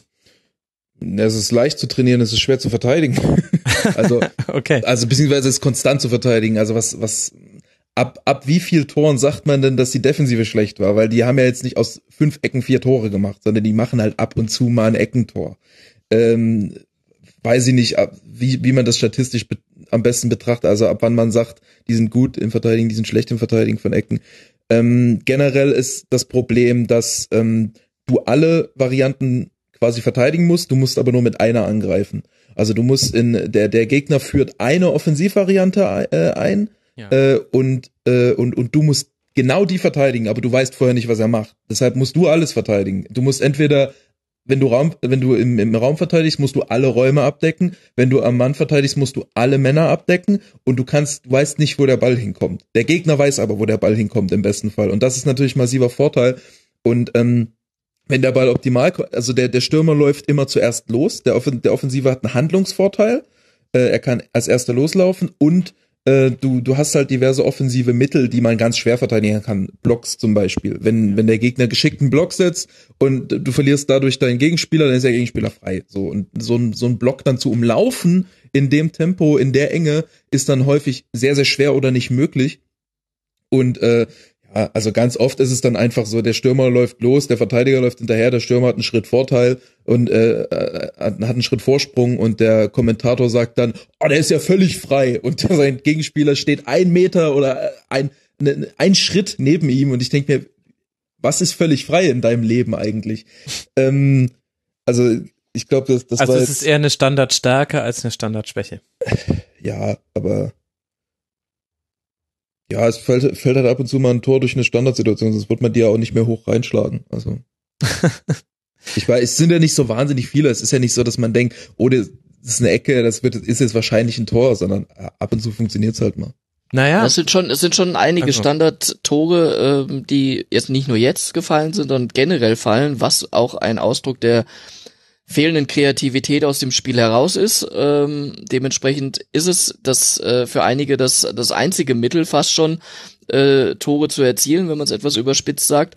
Und ähm, dementsprechend wird da natürlich offensiv dann auch das ähm, Hauptaugenmerk drauf gelegt. Auf der anderen Seite kann man es natürlich schon dann verteidigen, äh, wenn man sich ähm, die, die Gegner, wenn man sich auf die Gegner einstellt. Natürlich weiß man vorher nicht genau, wo der Ball hinkommt, aber man erkennt ja schon Muster, die werden nicht äh, von heute auf morgen alle jetzt was anderes äh, auf einmal machen.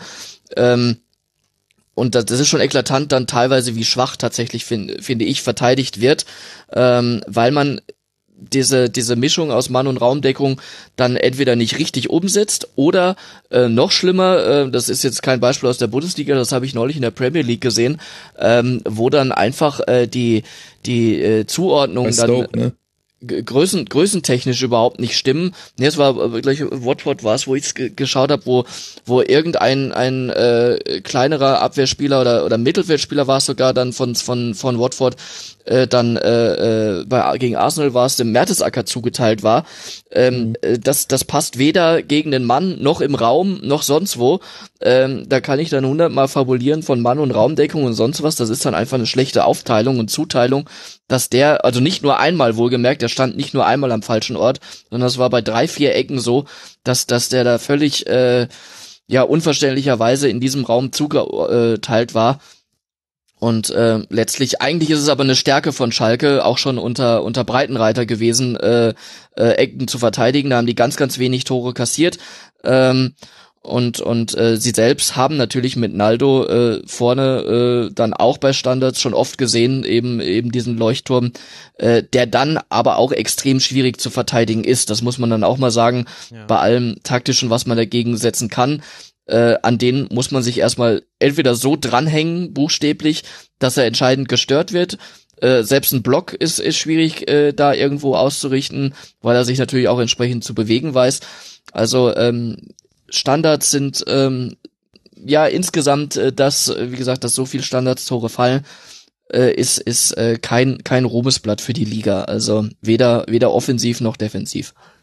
Sind übrigens, ich habe jetzt ähm, mir mal die Gold Types auf hier Scored anzeigen lassen, sind schon echt viele. Also das geht bei manchen genau. Mannschaften genau. bis zu 50 Prozent Standardtore. Eben, bei ja, Hertha, es, ja, Hertha hat 13 nach Standards von 26 äh, insgesamt. Ja. ja. Ja, gutes Beispiel, aber, Hertha, ja, wie, wie, die, die, es ist ja auch nicht verboten, das ist ja nicht nichts nichts äh, Verwerfliches, es ist eben nur äh, ein Indiz dafür, dass aus dem Spiel heraus zu wenig an Ideen, an, an äh, äh, Variabilität eingebracht wird um, um Abwehrreihen zu knacken. Und dann kann ich, ich kann nicht immer auf einen Eckball und einen Freistoß äh, warten, der mich dann noch rettet. Ähm, und deswegen äh, ist das ist die wahre Qualität dann eben aus dem Spiel heraus Tore zu erzielen. Das andere ist, wie gesagt, nicht verboten aber ähm, ist ein Faktor, auf den man sich nicht immer verlassen sollte, weil auch den Freistoß und die Ecke und sonst was muss man sich auch erstmal dann irgendwie äh, erspielen, erzwingen und das, genau. das klappt das eben nicht auch, immer das ist, finde ich, der, der ein ganz wichtiger Aspekt, der da immer übersehen wird. Also wenn, wenn jemand eine, ein Tor nach einer Ecke macht, da wird nie nochmal in einer Wiederholung gezeigt, wie die Ecke zustande gekommen ist. Aber wenn, wenn, wenn du halt bei Standards gut bist und 30 Minuten lang keine einzige Standardsituation hast, was ja mal vorkommt, dann machst du auch kein Standardtor. Da kannst du so gut sein bei der Ecke, wie du willst. Wenn du keine hast, dann machst du kein Standardtor. Und das ist sowas, was mich bei der, äh, bei, wenn Standards diskutiert werden, auch wenn Statistiken benutzt werden, ganz massiv stört, dass nie also gefühlt nie, ich habe es glaube ich noch nie gehört, dass, dass äh, mal konkret die Zahlen genannt werden, wie viele Ecken und vielleicht ja, Corner, Freistöße äh, dann über ein Spiel, aber auch vor allem über eine Saison hinweg sich ansammeln. Da, da, an die Zahlen kommt man auch total schwer ran. Ich krieg hier auf, auf Anhieb die Zahlen, wie viel die Mannschaften, wie viel Tore die nach Standards gemacht haben. Ich krieg nicht, wie viele Standards die hatten. Das, das, das nervt mich massiv, weil so kann man ja gar keine Aussage darüber treffen, ob die gut sind bei Standards oder ob die einfach nur viele Standards haben. So. Ähm, das ist ja am Ende eine, eine, eine Zahlensache. Ja? Wenn du wenn du 100 Standard hast, äh, wenn du 100 Standardsituationen hast, wirst du halt doppelt so viele Standardtore machen, wie wenn du 50 hast. Ist ja logisch. Das ist völlig korrekt und äh, das setzt auch noch mal die, die Distanzschüsse in ein anderes Verhältnis. Also Mainz 05 zum Beispiel, die aber interessanterweise sowohl gegen den Standard als auch mit dem Standard äh, Bestwerte erzielen, einmal negativ, einmal positiv. Die schießen ja wahnsinnig häufig von außerhalb des Strafraums, aus dem Schüssen entstehen sehr, sehr selten Tore, aber recht häufig Eckbälle, wenn das äh, gute Schüsse sind. Mhm. Ja, du kannst bei Who Scored unter Detailed nach Shots und Situations suchen, dann siehst du, wie viel Set Pieces pro Spiel es gibt. Da führt aktuell Augsburg vor Bayern und dem HSV mit 5,3. Mhm, das sind Schüsse nach Set Pieces. Ach so, stimmt, hast du recht, aber nicht mhm. die Ecken, du hast recht. Wie konnte ich auch nur zweifeln, dass du nicht äh, dich bei Who Scored schon überall durchgeklickt hast? Ich das war jetzt ein Fehler meinerseits. Es gibt auch, und man kann auch ähm, dann, was ein bisschen näher dran ist, äh, man kann, glaube ich, Passes und dann Type und dann hat man äh, accurate äh, accurate Corners und inaccurate Corners und accurate Free Kicks, inaccurate Free Kicks. Ah, ja. Ähm, ja, okay, dann wird's schon. Äh, das, da ist man dann relativ nah dran. Das muss man sich aber dann auch erstmal zusammenwerkeln und eine kurz ausgeführte Ecke ist dann da auch nicht dabei und ähm, ja, also es weiß nicht, warum, warum es nicht gängig ist, dass einfach die Gesamtzahl von Ecken und so einfach gezeigt wird. Ist Ich- mir ein bisschen schleierhaft. Ist auch so der, vermute, es die, hängt die damit am leichtesten zu erhebendste Statistik, so. Ja, ich vermute, es hängt damit zusammen, dass es noch nicht so viele Menschen in Deutschland gab, die diese Diskussion gerade geführt haben, die wir zwei gerade geführt haben und die auch sein. zugegebenermaßen sich dann vielleicht doch auf einem Nerd-Level bewegt, bei dem nicht jede Hörerin und jeder Hörer mitgehen möchte. Wobei ja, wobei ja so Ecken ist, ist ja so eine Statistik, die wird ganz oft während des Spiels mal eingeblendet. Ja, danach aber nie wieder, ja. Die wird nur dann irgendwie nirgendwo festgehalten, nirgendwo auf eine Seite gestellt. Aber dann wüsste ja, wie es dann wüssten wir ja, wie es ginge. Man müsste einfach nur auch bei den Statistikanbietern einführen, dass das Eckenverhältnis von jemandem präsentiert wird, weil deswegen wird es ja auch in der im Stadion angezeigt und dann ja, Genau. Aber letztlich also, ist dann ist die Qualität gut abrufbar. Aber ja, ja, das, äh, also ich, ich kann das komplett nachvollziehen. Nur, nur die, nur die Qualität der Ecken ist dann natürlich dann auch schon mal äh, entscheidend. Insofern, was überhaupt dabei rauskommen kann und Genau. äh, Aber dar darüber könnte man dann halt eine gute Aussage treffen, wenn man die Gesamtzahl hat und dann guckt, wie viele könnte man es Tore ins daraus Verhältnis resultieren. ja. Ja, ja, aber nicht nur, ich, ich bin, so weit bin ich noch gar nicht, wie Tore erzielt werden, sondern überhaupt, ob, ob ansatzweise Gefahr durch diese Ecke entstehen kann. Das meine ich nur. Und wenn ich dann gestern zum Beispiel die Ecken gesehen habe, die bei Dortmund gegen Wolfsburg getreten wurden, äh, äh, vornehmlich von Schürle, da frage ich mich dann schon, äh, äh, was, was da irgendwo äh, trainiert wird, weil entweder kamen sie zu kurz, zu lang irgendwo hin. Also das ist, das war dann schon sehr, sehr verwunderlich. Ja, Aber, ähm, interessanter Punkt. Da kann man jetzt sagen, die Accurate Corners, die ich mir jetzt natürlich auch rausgesucht habe, äh, über die gesamte Saison hin, da ist Wolfsburg Platz 18 mit einer pro Spiel, die ankommt. Von insgesamt sind es dann 3,6. Und äh, Dortmund ist da auf Platz 14. Also das heißt, da stützt auch die Statistik deine Beobachtung, Ja, Thomas. da bin ich froh, dass sie das tut. Ja, ansonsten wäre es auch die falsche Statistik gewesen. Man muss sich ja immer nur die richtige Statistik raussuchen. Das ist ja der ganze Trick. Ja klar, aber die kannte ich jetzt nicht, die Statistik. Aber das Ja, war, das war, nein, das war auch nur ein Eindruck von gestern, um Gottes Willen. Also ich hätte jetzt nicht gewusst, dass Wolfsburg generell keine gefährlichen Ecken schlägt, aber oder äh, ähm, Dortmund ist auch in der Lage, auf andere Weise Tore zu erzielen. Die brauchen das nicht unbedingt. Äh, aber ähm, Ich finde, das ist was, was man fühlt als Fußballzuschauer. Wenn man viel Fußball guckt, dann weiß man bei manchen Mannschaften, jetzt könnte was passieren und bei manchen gucke ich quasi gar nicht hin.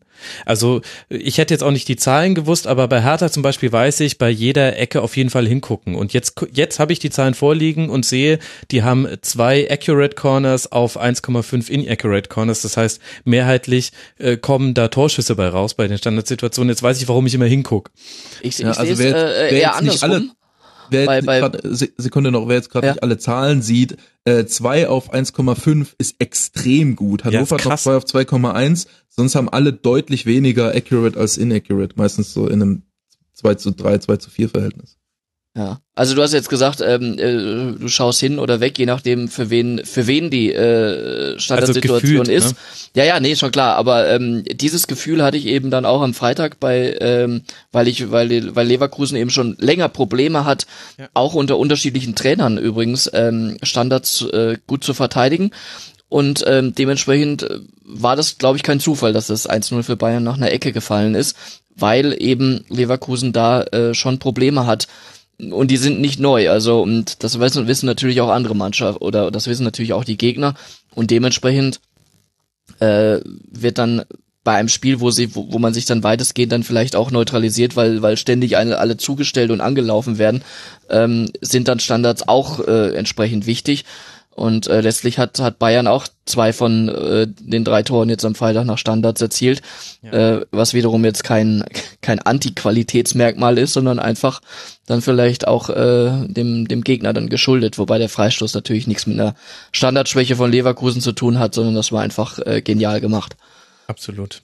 Da gehen wir Übrigens noch, noch ein äh, kleiner psychologischer Faktor gerade ist auf Profiniveau hoffentlich bei den meisten Mannschaften nicht so wahnsinnig ausschlaggebend, aber gerade auf Juniorenlevel und Amateurlevel ähm, ist so das Ding, dass dass Standardsituation äh, noch viel mehr als andere Situationen der Fall ist, dass alle aufmerksam sein müssen und alle Verantwortung übernehmen müssen, obwohl am Ende nur einer gefragt ist.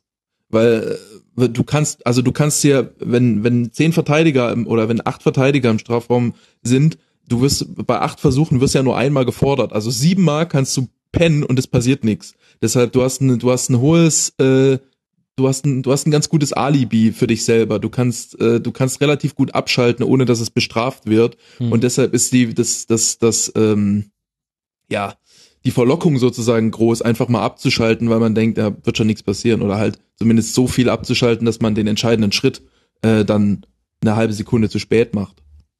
Ja, es ist eine Konzentrationsübung. Und über Leverkusen werden wir gleich noch sprechen, aber das war schon beeindruckend, wie da jede Bayern-Ecke zur Gefahr wurde und eigentlich fast immer über Vidal, der jedes Mal frei einlaufen könnte in den 16er. Aber ich möchte noch nicht über Bayern sprechen, sondern nachdem ich euch gesagt habe, dass Leipzig jetzt dann in Freiburg spielt und Schalke zu Hause gegen Hannover, will ich über das besagte Dortmund-Spiel sprechen, was gerade schon der Thomas so mannigfaltig angepriesen hat. Es war ein Fußball-Leckerbissen. Nein, das wird jetzt dem Spiel nicht gerecht. Es war ein 0 zu 0, aber unter dem Strich kann man sagen, die Saison geht für den BVB weiter wie immer. Allein Jamolenko hätte gegen Wolfsburg mehrmals treffen können.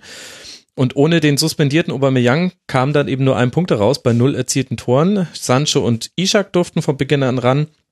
Und bei Wolfsburg ist es sehr schwierig, nach diesen 90 Minuten überhaupt irgendetwas über die Qualität der Offensive zu sagen. Da gab es zwar auch ein paar Chancen hinten raus, aber insgesamt war das recht wenig. Und über diesem ganzen Themenkonstrukt über diesem ganzen Spiel, Thomas, schwebt das Thema Pierre-Emerick Aubameyang. Auch deshalb habe ich den O-Ton von Michael Zorg im Intro verwendet, den die Kollegen von Sky eingefangen haben. Ist es denn überhaupt, also muss man da eigentlich überhaupt drüber diskutieren?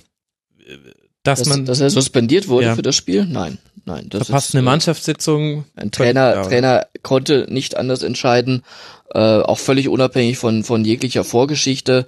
Ähm, ich kann nicht eine Mannschaftssitzung äh, schwänzen, egal wann, ob einen Tag vorm Spiel oder mitten im Trainingslager oder sonst wann, das, das, das, das, geht nicht. Und ähm, natürlich ist es äh, dann, fällt es einem Trainer generell dann leichter, äh, die Nummer 15 zu suspendieren, weil der spielt für ihn dann eh keine Rolle in dem, in dem Match, äh, als seinen besten Torjäger. Ähm, aber das ist eben das dann, was auch ein, eine Konsequenz gegen äh, von eines Trainers dann eben ausmacht. Und ähm, eine Glaubwürdigkeit vor allem gegenüber den anderen Spielern, ähm, dass dass da einer ist, so wichtig er auch sein mag und Aubameyang ist unbestritten von dem, was er an an Toren liefert, ähm, der wichtigste bei Dortmund. Ähm, und äh, trotzdem kann auch er sich das eben nicht erlauben, äh, dieser Teamsitzung fernzubleiben äh, wenn er keinen triftigen Grund hat und ähm, dementsprechend musste gehandelt werden. Darüber gibt's dann äh, natürlich keine zwei Meinungen. Es ist dann und weil dann eben auch Pulisic äh, verletzt war, kam dann eben dazu, dass dass ähm, mit Isaac und Sancho zwei zwei extrem junge dann auf einmal spielen mussten, diese aber beide äh, auch äh, gut bis ordentlich gemacht haben. Also daran lag es jetzt nicht. Ähm, möglicher Jamolenko, wie du sagtest, hat es hatte die hatte eigentlich äh, so die größten Chancen. Und äh, dann ist es immer hypothetisch, wie viel hätte Aubameyang davon gemacht, möglicherweise ein oder zwei, ähm, aber letztlich äh, wären das eine drei Punkte gewesen in einer äh, und ein unglaubwürdiger Trainer. Und das andere ist jetzt ein Punkt und ein glaubwürdiger Trainer. Und die zweite Variante ist für das Innenleben der Mannschaft ähm, perspektivisch dann um einiges wichtiger, denke ich. Und es ist natürlich auch so eine schlaue Journalisten-Ex-Post-Sicht, die ich jetzt hier aufgemacht habe, von wegen, ja, ja, viele Chancen vergeben, Aubameyang suspendiert. Andere Ebene dieses Themas, Martin, kannst du dir vorstellen, dass Aubameyang in dieser Rückrunde nochmal aufläuft für Borussia Dortmund? Denn das alles hat jetzt schon Züge, die für mich deutet jetzt vieles auf einen Abschied hin. Und dann wäre das der zweite Spieler schon von vielen in dieser Fußballsaison, wenn wir das auch mal globaler betrachten, der sich so ein bisschen aus seinem Vertrag rausmeutert. Hm, ja, habe ich keine Insider-Erkenntnisse jetzt darüber. Also es ist schon auf jeden Fall ziemlich skurril, so ein Verhalten, dass man eine Mannschaftssitzung verpasst als Profifußballer. Äh, ja, es Arbeitsverweigerung quasi in dem Moment. Ähm, genau, da, gibt's das denn, macht er ja aus einem Grund. Er hätte ja eigentlich, sonst ist Aubameyang genauso einer wie Timo Werner, wenn er mal draußen säße, wäre er total sauer, weil er will ja immer spielen. Das heißt, er wollte doch nicht spielen. Also normalerweise spare ich solche Themen im, im, in der Schlusskonferenz ein bisschen aus, aber ich finde, in dem Fall ist es so offensichtlich, dass da jemand quasi ein Zeichen setzen möchte gegen den Verein. Das finde ich krass. Ja, kann man, kann man so interpretieren. Also ich, mir würde keine andere Deutung einfallen. Ich habe auch, weiß nicht, ich, das ist aber auch irgendwie sehr plump und hilft ihm wahrscheinlich auch in der weiteren Karriere nicht so, wenn er jetzt irgendwie äh, sonst wohin will und der, der neue Verein sieht, dass wie der sich verhält. Also ich, ich habe nicht den, ich habe Das nicht ist aber ein Gefühl, sehr, dass das- Entschuldigung, das ist ein sehr hehrer Ansatz jetzt von Ja. dir. Der ist zwar, der ist zwar nicht falsch, Ja. aber ich glaube, der, der geht an der Realität vorbei. Weil Ja, auch Barcelona hat gesehen, wie Dembele sich verhalten hat. Und, Und zwar, Dortmund äh, hat nicht auch gesehen, wie einmal. Dembele weiß sich man nicht, weiß man nicht, ob die denn nicht das, das nicht gesagt haben, dass er das mal Das, na, das will ich denen, das will ich Aber- denen gar nicht unterstellen jetzt, Barca. Ich, ich sage nur, sie wissen, wie er sich verhalten hat und zwar schon auch vor Dortmund Ja. äh, und und dann in Dortmund nochmal, um eben den Schritt nach Barcelona zu gehen. Äh, äh, Ja. Interessanterweise Aber- äh, Coutinho ja ähnlich im Sommer zumindest, nicht jetzt, aber im, im Sommer, als er weg wollte und nicht durfte. Ähm, Nein, was ich sagen will, die fallen alle wieder auf die Füße. Also Aubameyang, da wird jetzt kein Manchester City, Arsenal, wo immer er jetzt hingehen mag. Äh, ich sehe es auch so, dass er äh, eigentlich dann, ähm, außer es passiert noch was ganz Überraschendes, ich will es nicht komplett ausschließen, dass er da bleibt, aber die Zeichen stehen im Moment schon in die, deuten in die Richtung, dass er gehen wird und will sowieso. Und ja, dann wird keiner in England oder sonst wo sitzen und sagen, oh, hm, können wir den jetzt verpflichten, weil der eine Teamsitzung geschwänzt hat. Nee, na, Das nee, wird das keiner, nicht. wird keiner tun. Leider, Äh. leider wird es keiner tun, aber es ist so. Ja, nee, das, das nicht so extrem nicht, aber grundsätzlich, ähm, wenn, also es ist, es ist, also es ist, ich würde es einfach vom Gef äh, gefühlsmäßig erstmal sagen, wenn du so eine Aktion bringst, das ist eher nichts, was deiner Karriere hilft. So, weil das ist ja auch nicht, das ist ja auch nichts, wo der Verein sagt, na gut, dann, ver dann verlangen wir für dich nur noch 10 Millionen und keine 70 Millionen mehr, damit die das bezahlen können, sondern das ist ja, ich meine, was, wa- was, was soll das denn im Laufe des, der Saison heißen? Will, will Aubameyang jetzt, wenn er, wenn er jetzt, äh, sagen wir mal, nicht verkauft wird, nicht freigegeben wird, äh, heißt das jetzt, dass er die, die restliche Saison die ganze Zeit äh, äh, immer bei den Sitzungen fehlt oder immer auf der Bank sitzen will oder immer nebens Tor schießt absichtlich. Ich, meine, das ist ja auch keine Option für ihn. Also umgekehrt, wenn wenn das jetzt nach hinten, also wenn wenn Dortmund nicht drauf reagiert, hat ihm das ja genauso wenig gebracht. Also ich weiß nicht, das das ist ich sehe da ich sehe da nicht, wie ihm das so richtig hilft. Ähm, Nein, aber gestiegen ist sein Preis auch nicht gerade, ne? Also von daher hilft es Dortmund auch vor allem nicht. So oder so nicht. Ja, also, genau. Also gestiegen ist sein Preis nicht, meine ich ja. Deshalb, deshalb ist es tendenziell nichts, was ihm hilft. Deswegen ist das für mich eine. Ja, wenn er so weg will, hilft ihm das ja schon. Ja, Also doch, er setzt den er- Verein unter Druck. Eben, dem, der, ihm hilft es schon, dem Ja, Verein nicht- hilft es aber- nicht, ja, dass, nicht der, so massiv. dass der Preis Also- gesunken ist damit, weil äh, Dortmund natürlich jetzt in der Lage ist, Ja. äh, bisher konnten sie sagen, was weiß ich, der geht hier unter 150 Millionen nicht weg. Mhm. Ähm, jetzt ist aber gar nicht äh, wegen Qualität oder, oder aufnehmender Verein ist gar nicht die Frage, sondern einfach, ähm, wie, inwieweit sind sie gezwungen, ihn fast schon loszuwerden, äh, um den inneren äh, Frieden und das Betriebsklima dort zu retten. Ähm, das, das, äh, das wissen die Verantwortlichen dort am besten. Ähm, aber sie, sie, so wie äh, Michael Zorges eben, da klang ja ein Stück Ratlosigkeit raus, weil äh, er, Ja. das ist ihm auch nicht vorzuwerfen, weil so ein Verhalten natürlich überraschend ist, äh, erst recht, wenn er ihn bisher so nicht erlebt hat. Und da muss man erstmal anderen als Verein mit umgehen und, und sich dann auf eine Linie einigen und sagen, was machen wir jetzt mit dem? Lassen wir den jetzt hier schmoren und äh, äh, koste es, was es wolle, also buchstäblich dann auch an, an verschenkter Ablöse. Oder sind wir froh, wenn wir irgendwie loswerden, ähm, bei allem äh, sportlichen äh, Nachteilen, die uns dadurch entstehen. Aber äh, wir haben hier jetzt dann mal Ruhe. Schwierige Entscheidung. Und das eigentlich da Komische ist ja, dass man fast schon ein Loblied dann auf Spieler wie Nabi Keita singen möchte, dass bei dem überhaupt nicht zu erkennen wäre, dass er jetzt in irgendeiner Art und Weise äh, forcieren wolle, dass er doch schon im Winter zu Liverpool darf. Obwohl es Ja, da so ja, weit müssen wir jetzt aber bitte nicht gehen, dass wir den jetzt dafür loben. ja, ja, genau, das sage ich ja, aber das, das zeigt ja schon, wie krass die Situation ist, dass man fast dieses, da, fast das schon hervorheben möchte. Dabei ist das, also sollte das eigentlich der Normalfall sein. Ich finde, dass, also das hat in dieser Saison eine Form angenommen, im, auch international betrachtet, die ich wirklich krass finde und wo auch nicht, nicht nur die Spieler schuld sind, sondern es gibt ja auch immer einen aufnehmenden Verein, der auch sagt, ja klar, das, finden wir super, dass du dich jetzt da rausboykottiert hast. Das wollte ich, das viel. wollte ich gerade sagen. Das ist ja Also- das Komische daran, dass eigentlich der, ähm, dass ja eigentlich das eine Verhandlungssache ist zwischen den Vereinen und der Spieler sich damit quasi in diese Verhandlung einmischt zugunsten des aufnehmenden Vereins, was ja was schon sehr, sehr seltsam ist. Genau, und du wirst belohnt mit einem Riesenvertrag und spielst dann bei dem Verein, bei dem du immer spielen wolltest. Es ist eher vielleicht, also ich will gar nicht jetzt eben deswegen nur auf die Spieler zeigen, sondern da hängen alle mit drin. Vielleicht ist es ein Anzeichen dafür, wie sich das Fußballgeschäft entwickelt hat inzwischen. Also ich bin nicht Und immer noch so Kultur weiterentwickeln wird. pessimistisch, Äh, also aber in dem Bereich geht's mir echt auf den Zeiger, muss ich sagen. Du wirst das Rad wirst du wirst du nicht mehr zurückdrehen können. Äh, bestes Beispiel jetzt, du hast gesagt, international ist der Van Dijk Wechsel von Ja, ähm, genau. Southampton nach Liverpool. äh, zum FC Liverpool und das ist äh, äh, ja sein Wunschverein und was weiß ich und äh, wenn im halben Jahr was nicht passieren wird, aber äh, falls es so, so hypothetisch mal dann Real Madrid anklopfen würde, dann ist ihm Liverpool wiederum egal und und dementsprechend äh, aber es, es wird immer wieder irgendein Verein für auch für solche Leute dann anklopfen, weil denen völlig wurscht ist, wie sich die Spieler vorher verhalten haben. Ja. Ähm, da gibt's ganz, ganz wenige, die da äh, äh, das als, wie soll ich sagen, als charakterliches Hindernis in einen Transfer einbauen.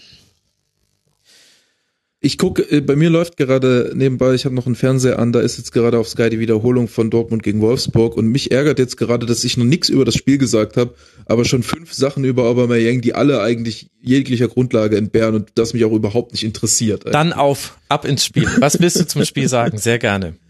Äh, ach, ich, ich habe jetzt ich habe jetzt nichts, was mir auf der Seele brennt. Äh, ich, ich wollte ich wollte damit jetzt vor allem vor allem an äh, ich wollte vor allem also ich habe gerade gedacht, ich würde eigentlich lieber über das Spiel reden als über Aubameyang.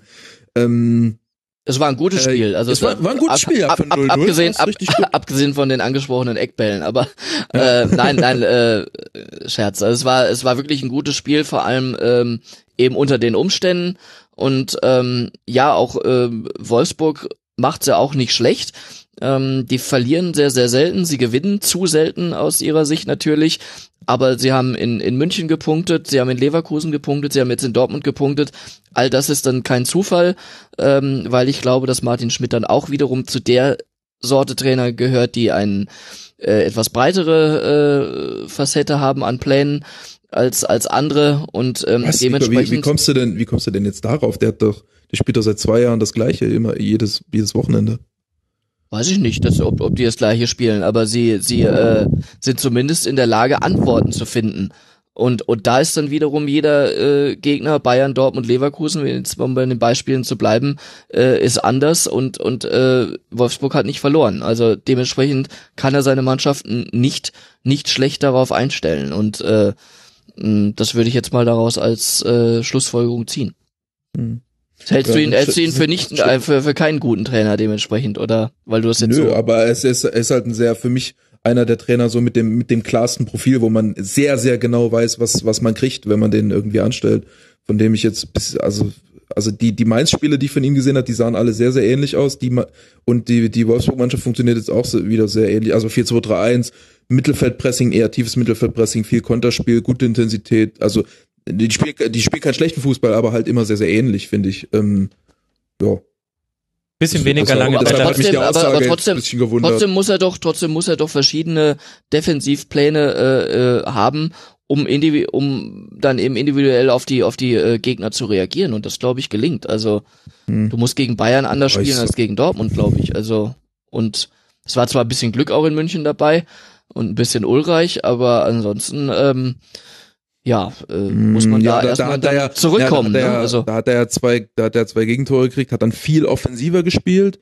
Und ähm, ja, aber stimmt, also in dem Bayern-Spiel hat er auf jeden Fall damals eine Manndeckung gegen Rudi spielen lassen. Das war natürlich äh, eine interessante Maßnahme auf jeden Fall, das, das stimmt. Also in dem, in dem Spiel hat er auch äh, dann, in der zweiten Halbzeit hat er natürlich dann massiv umgestellt mit Arnold als alleinigem Sechser da da hat er mal eine andere Facette gezeigt. Das, das stimmt. Ich muss aber auch sagen, ich meine, das klang jetzt gerade ein bisschen vorwurfsvoll, bei Mainz immer das Gleiche gesehen. Äh, Mainz hat jetzt auch nicht äh, von jeher den Kader, um da jetzt das große äh, ja, Kreativfeuerwerk abzubrennen. Also nur, oder? Nur, nur weil man, nur wenn man äh, qualitativ ein bisschen schwächer ist, kann man ja trotzdem unterschiedliche Formationen spielen. Also das sehe ich jetzt keinen Zusammenhang. Aber das ist auch kein riesiger Vorwurf, dass er immer das Gleiche macht. Also das ist ja auch, ist ja auch ein, ein gangbarer Weg, dass man einen klaren Plan hat, dass man da in den Feinheiten arbeitet und dass man eine Konstanz aufs Feld bringt. Ähm, äh, Eben, ist nichts Verwerfliches. Ja, genau, ist nichts Verwerfliches an sich. Ja. Nö. Also wie gesagt, das ist jetzt keine, nicht per se eine Kritik an ihm äh, oder nicht eine, eine also macht ihn und, nicht und, schlechter als, als einen beliebigen anderen Trainer jetzt. Äh, nee, erstmal das nicht und vor allem, ich meine, es, ist, es klingt ja auch immer so leicht äh, mit von wegen, äh, äh, Wolfsburg hat jetzt nicht so oft verloren.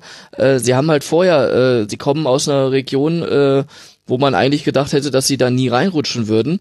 Äh, aber auch das war unter verschiedenen Trainern dann letztlich der Fall und er hat sie jetzt schon stabilisiert. Ähm, natürlich hätten sie gerne das eine oder andere Unentschieden weniger in Richtung äh, drei Punkten, aber äh, letztlich ist das ist das äh, schon sind sie, glaube ich, unter ihm äh, stabiler und, und auch besser geworden. Und, ja, auf ähm, jeden Fall. Also ich finde auch, es war eine sehr, sehr logische Entscheidung, nachdem vor allem unter anderes Jonka auch äh, gerade das Defensivverhalten oft sehr, sehr schwach war, ähm, dass man dann so einen Trainer holt, der eben diese Stabilität und, und äh, Intensität in die Mannschaft ähm, reinbekommt. Das äh, war eine sehr logische Entscheidung.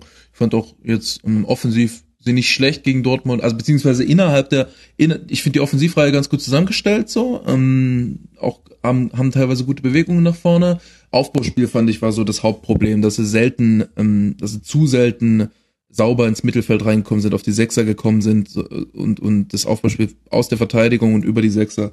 Das war für mich das große Problem. Wenn sie daran noch arbeiten und das verfeinern, finde ich, äh, haben sie eigentlich eine, eine ziemlich gute Basis, weil mit der Offensive hat man auch punktuell wieder in dem Spiel gesehen, da können sie wirklich viele Glanzlichter setzen und haben da sehr, sehr viel Kreativität zur Verfügung. Ja, wobei es dann auch immer eine hm, ja Systemfrage dann vielleicht auch ist. Mali und äh, die Davi sind ja eigentlich beides Zehner.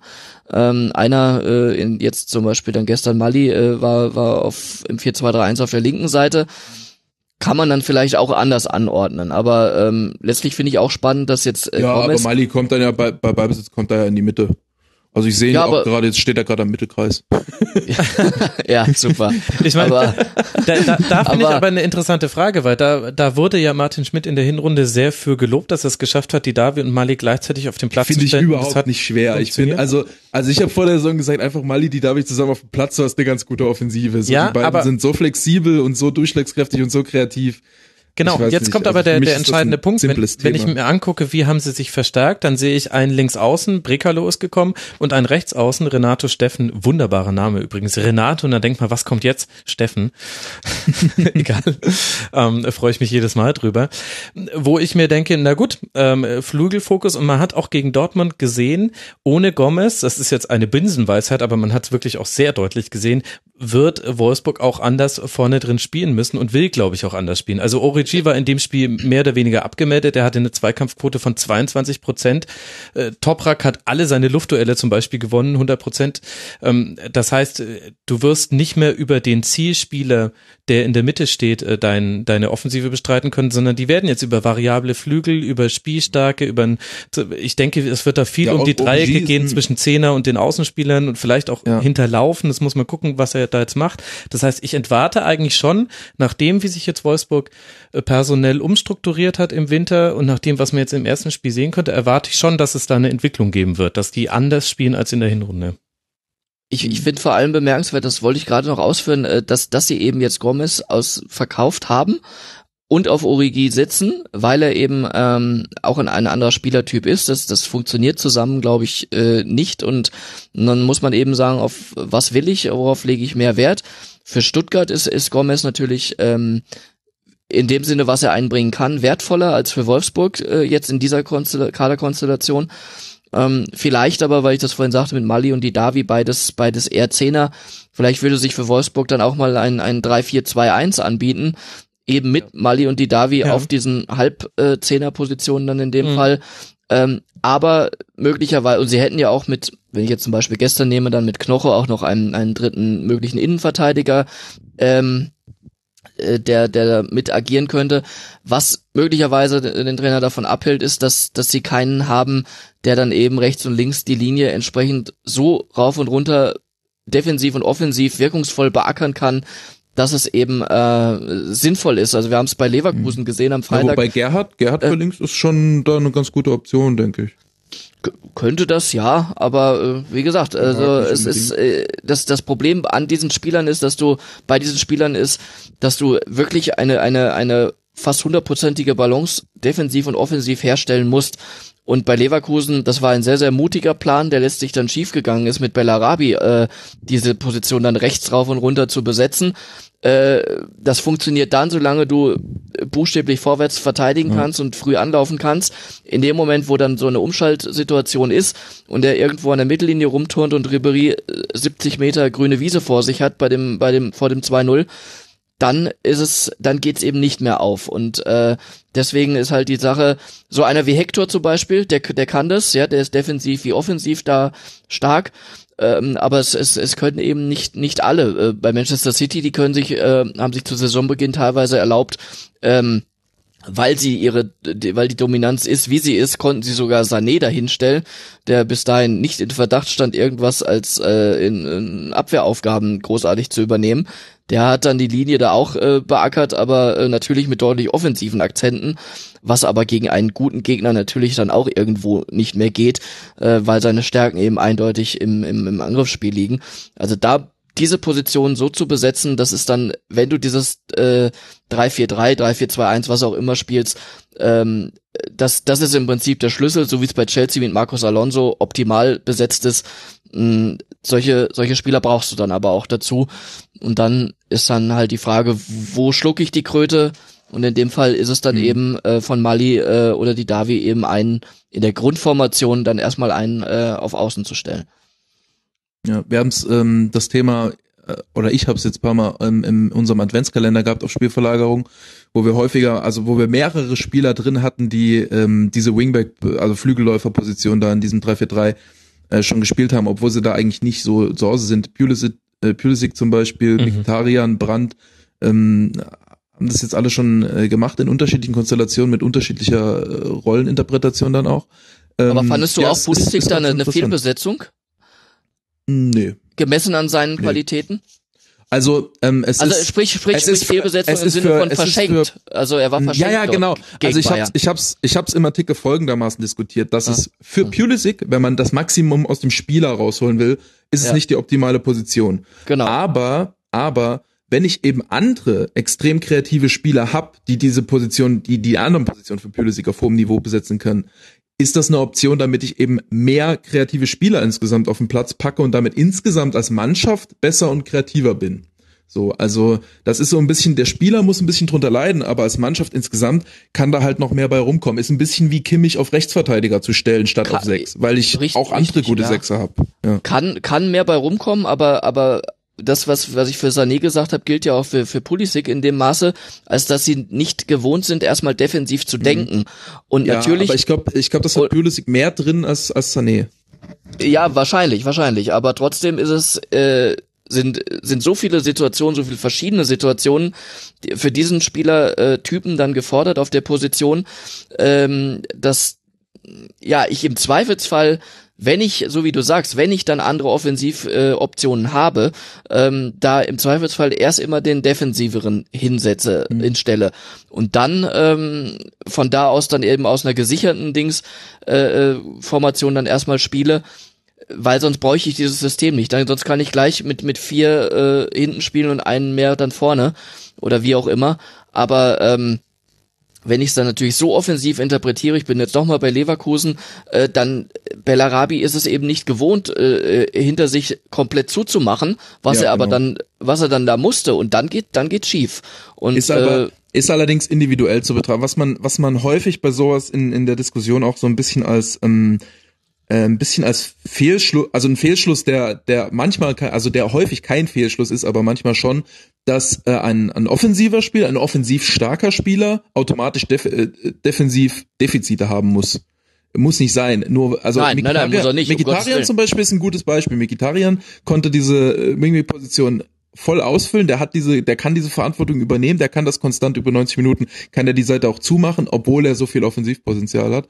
Ähm, und das ist halt, das ist, glaube ich, ein spezielles Spielerprofil, was in der Zukunft noch interessant wird, dass, dass du eigentlich Spieler hast, die gut genug sind, um Offensivspieler zu sein, aber eben auch gut genug äh, verteidigen können und dann das so kombinieren können.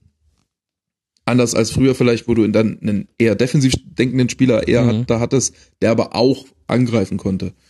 Äh, aber ja, gut. Also wie gesagt, muss man dann muss man dann im Einzelfall gucken. Wie waren wir überhaupt da hingekommen? Wir hatten irgendwie, wir hatten über Wolfsburg eigentlich. Wir sind über ein ne? 3-4-2-1 da hingekommen ja. und haben dann den Wolfsburger Kader zerlegt. Ich habe mir die ganze Zeit auf die Zunge gebissen, weil ich immer Camacho, Camacho noch rufen wollte, weil ich glaube, dass Camacho und Giabogi ah, ja. eine so geile Doppelsechs wäre, wenn er wieder fit wäre. Aber Camacho Arnold aber auch, ne?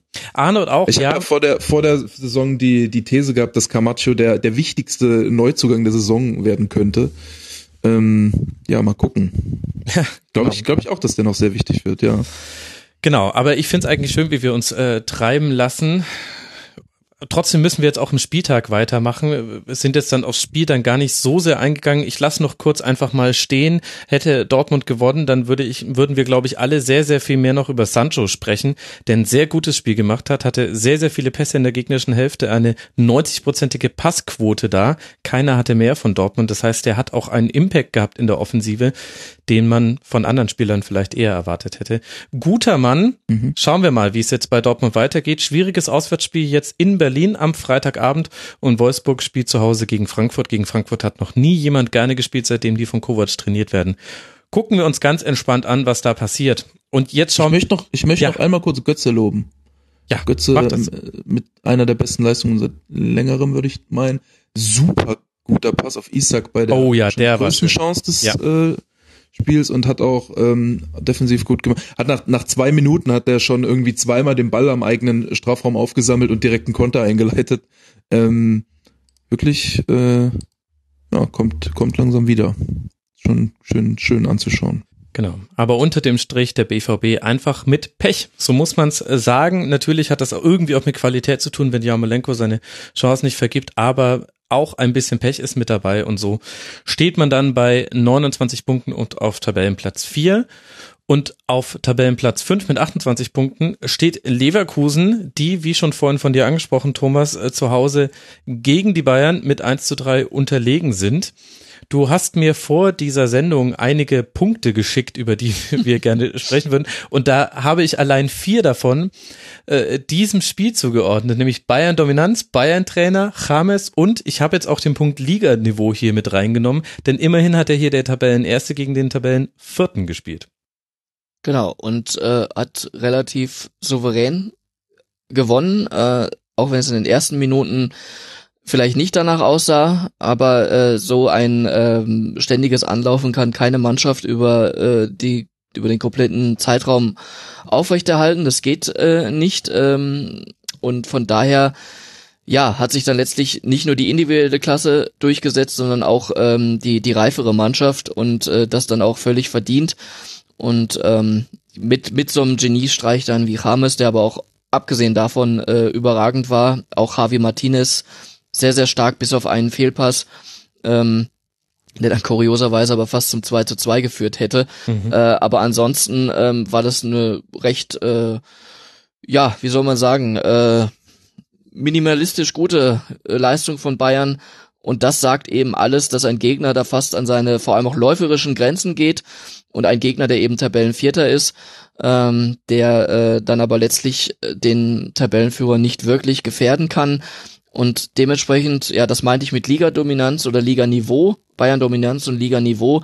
Ähm, das eine, ja, bedingt vielleicht auch das andere insofern, als dass äh, sie, äh, so wie Manchester City, auch äh, trotz der Niederlage jetzt gestern irgendwo in, in einer anderen Liga spielen.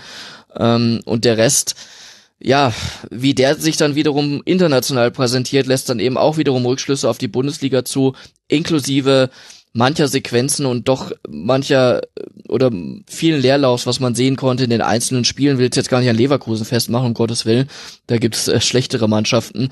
Aber insgesamt ähm, ist es so, dass, dass die Liga ja schon enttäuscht in dieser enttäuschend ähm, sich präsentiert, gerade in dieser Saison eben international und das hat halt alles auch seinen Ursprung und seinen Grund, ähm, weil die Qualität eben nicht so ist, als dass man unbedingt vielleicht auch viel, viel mehr erwarten dürfte. Auf der anderen Seite äh, was gestern war ja Kalle Rummenigge bei bei Sky und äh, erzählt dann auch von wegen ja äh, so nach dem Motto schade, dass dass wir keinen richtigen Konkurrenten haben. Auf, Ja, aber dann kommt, da kaufen. kommt natürlich dann wieder ein Sturm der Entrüstung von wegen ja dann kauft doch nicht die besten Spieler weg. Ja, ist aber doch auch Äh, zu Recht. Ja, ja, ein, ein Moment, ein Moment. Ja. Das kann man aber von zwei Seiten sehen. Auf, äh, nämlich einmal, äh, wenn ich an die Saison 2012-13, an die Trippelsaison erinnere, da hat Dortmund mit Hummels, mit Lewandowski und mit Götze noch gespielt.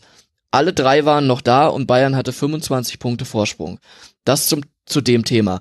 Und zu dem anderen Thema, dass Dortmund fünf Punkte Vorsprung hatte in dieser Saison schon und, richtig gut gestartet ist und dann auf einmal äh, jetzt ähm, wie viel sind jetzt dahinter? 15 Punkte hinter Bayern sind, also sich 20 Punkte verschoben haben seit seit Heinkes da ist. Das ist ja nicht nur Heinkes Werk. Heinkes Werk sind die stabileren und wieder besseren Bayern, aber dass Dortmund schlechter geworden ist, äh, da hat jetzt Bayern in dieser Saison wenig mit zu tun. Heinkes Werk und, dem, und Boschs Beitrag und Bosch ist dann der Ja, Teufel. was auch immer, was auch immer. Es, es, es zeigt einfach, dass andere Mannschaften dieses hohe Niveau äh, dann dann nicht auf Dauer äh, mitgehen können und das ist nicht immer Bayerns Schuld. Also das ist was was was kann Bayern dafür, wenn Dortmund äh, keine Ahnung äh, zu Hause gegen wen äh, verliert, wo man es nicht erwartet hat, gegen Bremen zum Beispiel. Gar nichts können die dafür.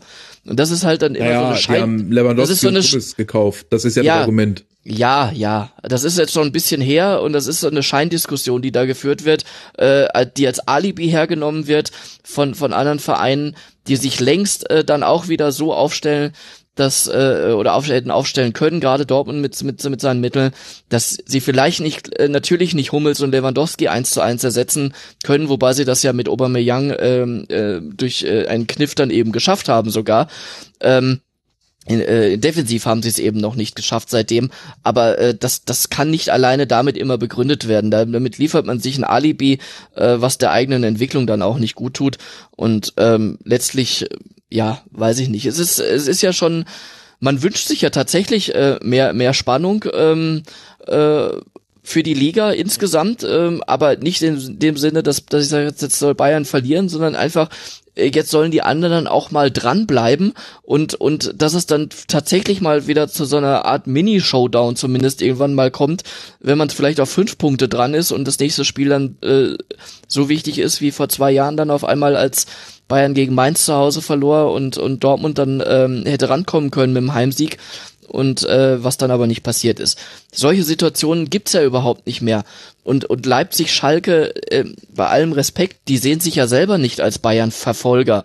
Egal, ob sie jetzt gerade Zweiter oder Dritter sind, sondern die, die äh, sehen auf ihre eigene Entwicklung und sagen, ja, die anderen spielen in einer anderen Liga äh, und da, da kommen wir nicht hin. Und das ist auf Dauer sehr, sehr schlecht für die Bundesliga. Ja, aber das ist, also ich, ich finde das ein bisschen ich finde das ein bisschen merkwürdig, da jetzt zu diskutieren, ob daran die Bayern schuld sind oder die anderen schuld sind. Das ist doch, letztlich ist diese Situation doch einfach nur die logische Folge davon, dass Bayern halt, dass das Budget von Bayern halt immer noch doppelt so hoch ist wie von allen anderen, auch im Vergleich zu Dortmund. Also, das ist doch dann, wenn du das als Basis hast, ist doch das, was du erwarten musst, dass die vorne wegmarschieren und die anderen, bei den anderen ist halt die, die, Stär die, die Stärkenverteilung viel enger beieinander und dementsprechend sind auch die Punkte enger beieinander. Es ist ja, also im Grunde gibt die, die Ligasituation ja nur das wieder, was die finanzielle Situation vorschreibt und ob da jetzt Bayern, äh, 15 Millionen Gehalt für Lewandowski gibt, ist jetzt eine erfundene Zahl, ich habe keine Ahnung, was der verdient. Ähm, ob, ob die das jetzt für den bezahlen oder ob die jemanden äh, aus dem Ausland holen und Dortmund dann Lewandowski zu Real Madrid verkaufen muss, das dafür, das ist ja, ist ja unerheblich eigentlich. Letztendlich ist halt die finanzielle Differenz da und ähm, fertig. Andererseits ein, stimmt, gebe ge ich dir recht und das ist ein wichtiges äh, Thema und vor allem in Deutschland ist Bayern immer der Zielclub für jeden Spieler, der Titel gewinnen möchte und das unterstelle ich jetzt erstmal jedem Sportler. Das heißt, wenn du in, wenn du in Deutschland bleiben willst, dann ist dein Ziel eigentlich willst du bei den Bayern spielen, weil da ist die Chance auf Titel am wahrscheinlichsten und das wird sich auch so schnell nicht ändern. Auf der anderen Seite kann man aber auch sagen, es gibt ja nicht nur 23 Topspieler, sondern auch mehr andere und da hat Thomas, finde ich, schon auch einen interessanten Punkt aufgemacht. Lewandowski konnte Dortmund ersetzen. Hummels durch Batra eben nicht. Und jetzt will ich, es ist auch wahnsinnig schwierig, eins zu eins Ersatz zu finden. Sehen wir ja unter anderem gerade auch an Hoffenheim. Da sind auch zwei Spieler weggekauft worden von den Bayern, die jetzt wahnsinnig fehlen. Aber da wartet man jetzt auch schon eine ganze Weile wieder drauf, dass das, was Mannschaften unter Werder Bremen unter Allos zum Beispiel hat, das über Jahre hinweg geschafft, immer äh, so Transferzugänge sich zu holen, wo man sich gedacht hat, meine Güte, Diego damals von der Bank von Porto weggekauft und dann in der Liga total aufgeblüht. Und das fehlt bei vielen Mannschaften ein bisschen. Die einzigen, die ich da ausnehmen würde aktuell, ist Leipzig, die sich einen Kader zusammengestellt haben, der gemessen an dem, an der Jugend und an der Entwicklungsfähigkeit der Spieler unglaublich gut ist und die sehr, sehr wenig daneben gegriffen haben, wo sie es sich auch leisten können, könnten. aber, aber Gladbacher würde ich aber, auch noch nennen in dem ja, Zusammenhang. Stimmt, ne? gut, also, sehr guter Punkt. Gute ja, stimmt, ja, hast du recht, ja. angeht, ja. Ja, das äh, liegt ja aber auch daran, dass Dortmund muss ja eben wegen der finanziellen Situation eben nicht nur Hummels und Lewandowski ersetzen, die müssen auch noch Mikitarian ersetzen, Dembele ersetzen, für Piszczek langsam Ja, okay. mal einen, einen besseren Ersatz finden, äh, dann noch vielleicht äh, Castro auch noch vielleicht upgraden, wenn es irgendwie geht, Gündogan ersetzen. Äh, also die, die müssen ja über die letzten drei Jahre betrachtet einfach den, also die müssen ständig äh, eins, zwei, äh, drei Positionen im Kader erneuern. Ja, genau. Und da ist ja, Ja, nur okay, das natürlich, dass man nicht immer wieder jedes Jahr aufs Neue da die Bombe findet, wie einen Ilkay Gündogan, den man für 5 Millionen geholt hat, einen Dembele, den man für, glaube ich, 15 oder so geholt hat, irgendwas in den Größenordnungen, äh, dass das nicht immer wieder klappt, sondern dass man da halt ab und zu mal ähm, eben äh, auch mal einen Schüler erwischt, sage ich jetzt mal ganz gemein, oder dass ein Götze ein bisschen Anlaufzeit braucht oder dass ein Jaden Sancho erst in, in ähm, wahrscheinlich zwei, drei oder eins, zwei, drei Jahren so richtig helfen wird. Ähm, das ist ja normal. Ja, ja, okay, Dauer. hast, hast du auch recht. Also, Also ich glaube, da wird auch nicht ganz anerkannt, wie Aber ein außergewöhnlich finanzielles. Problem von Dortmund müssen wir jetzt aber nicht konstruieren. Also das ist, äh, ich glaube, die sind Ja, natürlich du nicht? recht. Die, die, Nein, die, nein, weil Grund, weil- dass die einen Gündogan nicht halten können.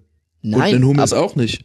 Aber das ist nicht immer nur eine finanzielle Frage, da glaube ich, ging es dann um die Titel, letztlich. glaube ich. Also, sondern es, es das- geht um, es, ja richtig, es geht um Titel, es geht um Stellenwert. Ja, und, wa und warum gewinnen die weniger Titel? Wegen der finanziellen Situation.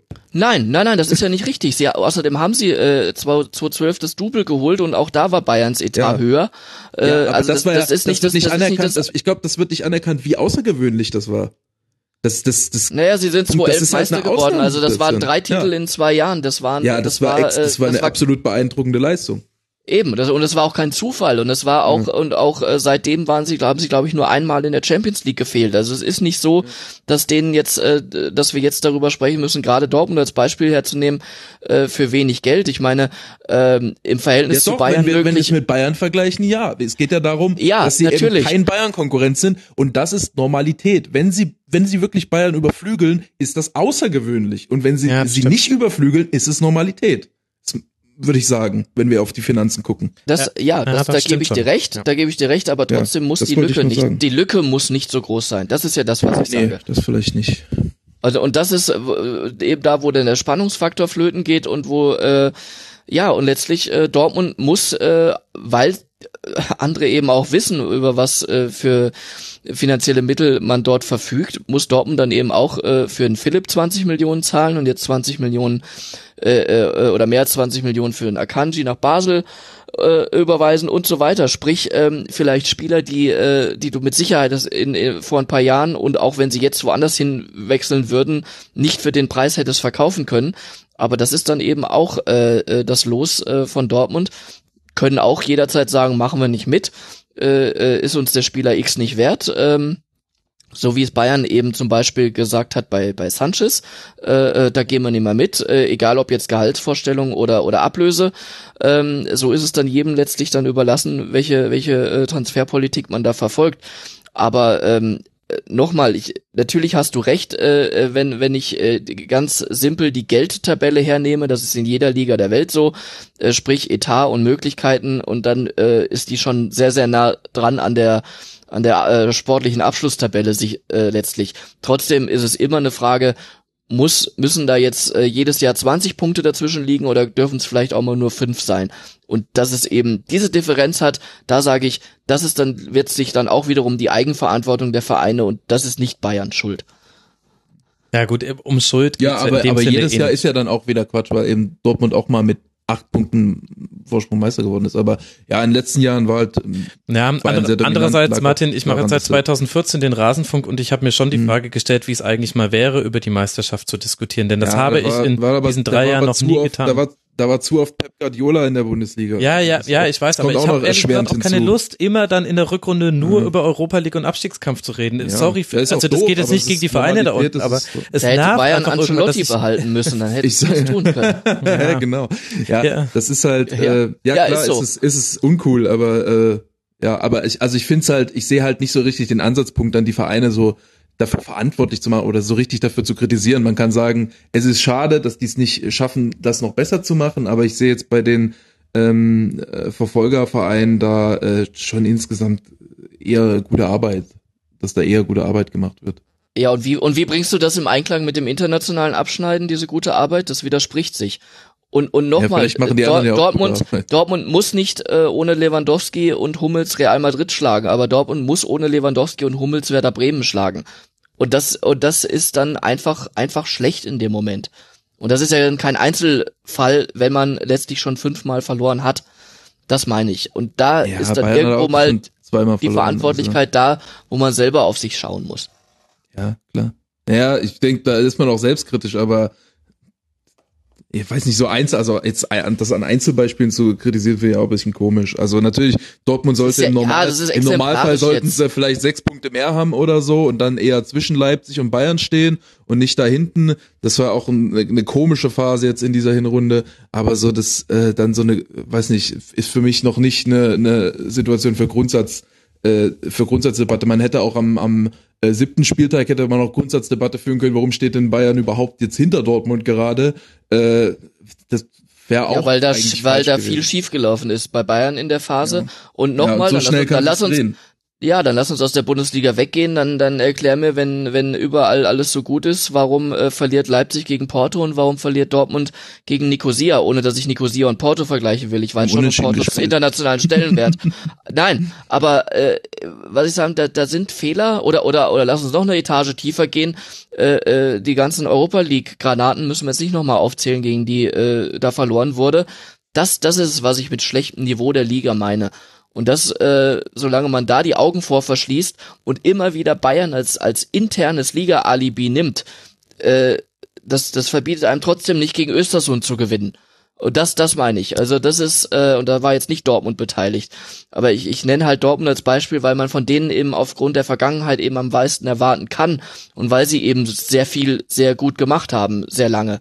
Und, und ähm, ja, das, das Ja, vermisse ich, find dann so nur- ein bisschen. Ich finde das immer so ein bisschen unfair, wenn jemand etwas sehr, sehr gut macht, dann an ihn den Maßstab anzulegen, dass er es wieder sehr, sehr gut machen muss. Also se- den, den Maßstab von jemandem selber an ihm anzulegen, anstatt den Maßstab an ihn anzulegen, den man an alle anlegt. Das ist so wie wenn wenn äh, Guardiola fünfmal hintereinander im Champions League äh, ins Champions League Halbfinale kommt, dass man dann sagt, ja, warum verliert er denn da zweimal im Champions League Halbfinale, wo alle anderen nicht mal hingekommen wären gefühlt so oft. Also Weißt du, jetzt jetzt bisschen simplifiziert. Man Ich- kann, äh, also ja, man ich kann da trotzdem kritisieren, aber ich finde, ich wollte, ich will nur gerne dann in so bei sowas drauf hinweisen, was das verstehe ich, aber, aber was die Dortmund, Maßstäbe sind. Nein, aber wo Dortmund war, äh, das wurde ihnen nicht geschenkt und das war kein Zufall und das war richtig gute Arbeit. Also haben sie bewiesen, dass sie diese Arbeit leisten können. Und, und dann muss das logischerweise der Maßstab für die Zukunft sein, weil es eben kein Zufall war. Äh, genauso wenig wie Zufall war, dass Bayern dreimal mit Pep im Halbfinale war.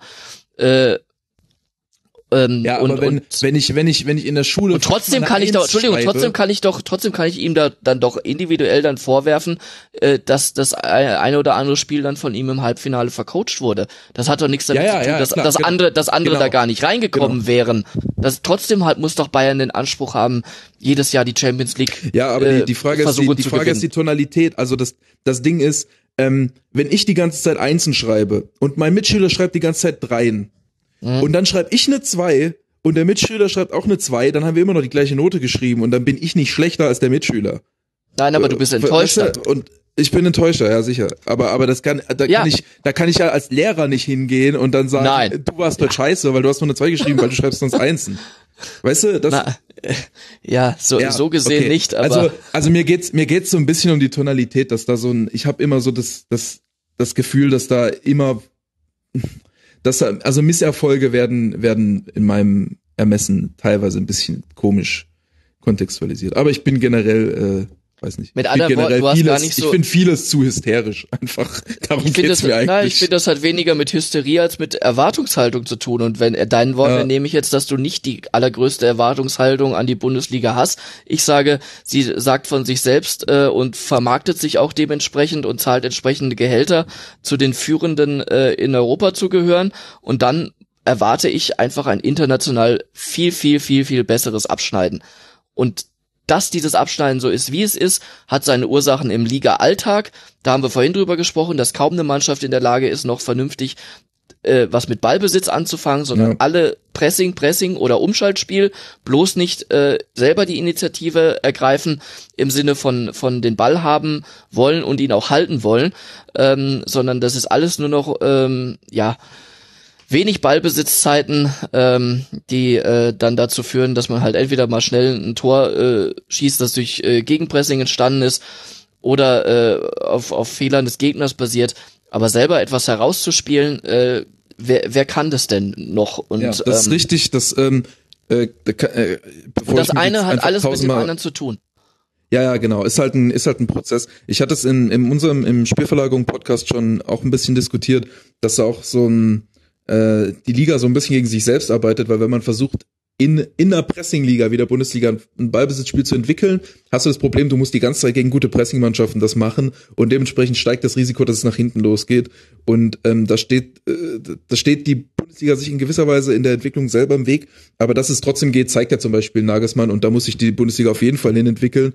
Und ähm, ich äh, äh, die, die Frage, die, also ich mein mein mein Widerspruch bezog sich eher dann auf das auf das Maß oder das, den Bezugspunkt der Kritik an sich. Wenn man einfach nur den Fußball anguckt, dann geht's immer besser. Ich bin immer, äh, also keine Ahnung, wenn wenn ich Dortmund-Trainer wäre, dann wäre ich immer unzufrieden, mehr oder weniger, wenn ich nicht alles weghaue. Ähm, deshalb, äh, ja, unzufrieden kann man sein, konkret kritisieren äh, auch auch auch gerne. Also da bin ich äh, Ja, also auch im inhaltlich keine- absolut bei dir. Und, und weil du sagst, äh, so wie das Beispiel mit dem Lehrer genannt hast, es ist ja aber auch, wird doch intern genauso gesehen. Peter Stöger hat doch selber gesagt, dass der Anspruch von Dortmund durchaus sein muss und kann, mit dem Kader äh, jetzt wieder Zweiter zu werden. Also sprich, äh, Ja. mh, die Besten vom Rest dann sozusagen zu sein. Und äh, davon sind sie aber jetzt halt im Moment aus den bekannten Umständen, die jetzt nicht Stöger anzulasten sind, noch äh, ein bisschen was entfernt. Aber auch nur drei Punkte und wenn man auf die Tordifferenz äh, guckt, äh, dann sind sie ziemlich klar die Nummer zwei, muss man auch sagen, was häufig langfristig der, die bessere, ähm, der bessere Wert ist, um, um Leistungen einzuschätzen. Also ich finde nicht, dass sie so wahnsinnig weit davon äh, weg sind. Da lässt man sich, glaube ich, auch ein bisschen von den ähm, aktuellen Ereignissen täuschen, ähnlich wie international. Das, die, die Bundesliga wird jetzt nicht jede Saison so eine Scheißsaison spielen, international wie diese Saison, glaube ich. Sondern da kommen halt manchmal einfach in bestimmten Spielen bestimmte Sachen zusammen. Ähm, Ich, ich finde, muss man finde, keine Grundsatzdiskussion draus machen. Nein, das Kann das, man das aber konkret, äh, kann man konkret kritisieren und konkret diskutieren, was viel, schiefgelaufen ist. Das stimmt, ja. Ich finde immer ein ganz, ganz guter Maßstab für das Niveau insgesamt der Liga ist, äh, wenn man zwischendurch sich mal wieder an die zwei Punkte Wertung und die, die entsprechende Tabelle dann erinnert. Und wenn ich dann nehmen, äh, ne- äh, nehmen würde nach 18 bin ich zu Spielen, jung vor, das geht nicht. ja, okay, ähm, trotzdem, es ist ja, ist ja nicht so schwierig. Nach 18 Spielen hätte Dortmund, äh, ich hoffe, ich sage jetzt nichts Falsches, ähm, 21 Punkte äh, nach dieser Wertung, wie gesagt. Und das war früher eben ein, ein, ein Mittelfeldwert, äh, Wert, würde ich jetzt mal sagen, in der Liga. Ein, ein gehobenes Mittelfeld, gehobener Mittelfeldwert und heute bist du damit fast auf Platz zwei. Und das hat jetzt in dem Moment gar nichts mit, mit, mit, äh, mit einem anderen Verein zu tun, der doch weit oben drüber steht, weil gegen die spielen sie auch nur zweimal oder bisher einmal. Äh, und das, und das meine ich. Das ist, da ist zu viel. Ja, das ist halt Ja. Ligadichte, ne? Das ist, was ich Ja, vorher aber schon ja, Ligadichte äh, ist, ist aber nett gesagt. Man kann aber auch sagen, das ist äh, ja Ja, es gibt keinen, der herausragt. Das war auch so ein bisschen mein, mein Fazit schon in unserem Podcast, dass man sagen kann, dass also äh, viele Mannschaften machen grundsätzlich eine eine gute Arbeit, aber es fehlen die Mannschaften, die bei denen so alles zusammenpasst, bei denen so Kader top ist, Entwicklung top ist, taktische Sachen, ein Trainer top sind, Trainingsarbeit und und Athletik, äh, Belastungssteuerung und alles mögliche, wo wo alles so zusammenpasst. Da ist Leipzig am ehesten dran und da das das fehlt äh, der Liga. So, es gibt es gibt wenig Ausrutscher, wo man sagt, die, da, da läuft richtig viel schlecht, aber es, äh, und es gibt sehr, sehr viele, die es so ganz gut machen und es fehlen die Mannschaften, die so in, in über alle Aspekte hinweg das richtig Wer- gut hinbekommen. wer es sehr gut macht zum Beispiel und das sage ich und das logischerweise sage ich das auch völlig losgelöst vom Tabellenplatz ist, ist Freiburg und das nicht erst seit äh, dieser Saison, sondern schon lange. Das wiederum hat mit dem auch äh, mit dem Trainer zu tun, hat mit einer schlauen Transferpolitik, weil schlau deswegen, weil sie eben äh, relativ wenig Mittel haben äh, zur Verfügung haben zu tun und äh, mit natürlich auch einem Umfeld, ähm, wo man ähm, ja die, die der von dir angesprochene Maßstab jetzt gar nicht so oder die Messlatte gar nicht so hoch legt ähm, äh, und dementsprechend in Ruhe da auch Sachen ähm, äh, entwickelt werden können. Da darf man sogar zwischendurch mal absteigen, ohne dass man es ihnen sozusagen übel nimmt. Ähm, aber Was ja da, wird so, da wird so gute Arbeit geleistet, dass man weiß, äh, die werden auf Dauer äh, ihren, ihren Platz finden und das ist auch was, was einen als neutralen Zuschauer dann immer sehr, sehr freut. Aber gerade deshalb finde ich auch halt diese ähm, Hysterie, also ohne es dir zu unterstellen, aber generell ist es halt oft so, dass, dass, äh, dass, dass so tagesaktuelle Sachen, dass dann mal eine Phase von zwei Monaten eben so hochgehangen wird und dann alles hinterfragt wird, da wäre ja sowas wie in Freiburg gar nicht möglich, dass man absteigt, dann wieder aufsteigt und einfach sein Ding weiter durchzieht. Wenn es ist normal, dass es Schwankungen gibt und es ist normal, dass es, äh, dass man, dass man Fehler macht. Äh, es geht darum, dann langfristig einfach so wenig wie möglich falsch und so viel wie möglich richtig zu machen. So, dass man aber mal in einem einzelnen Spiel Mist baut, dass man mal über eine das Phase hinweg absolut. nicht die richtigen Mittel findet.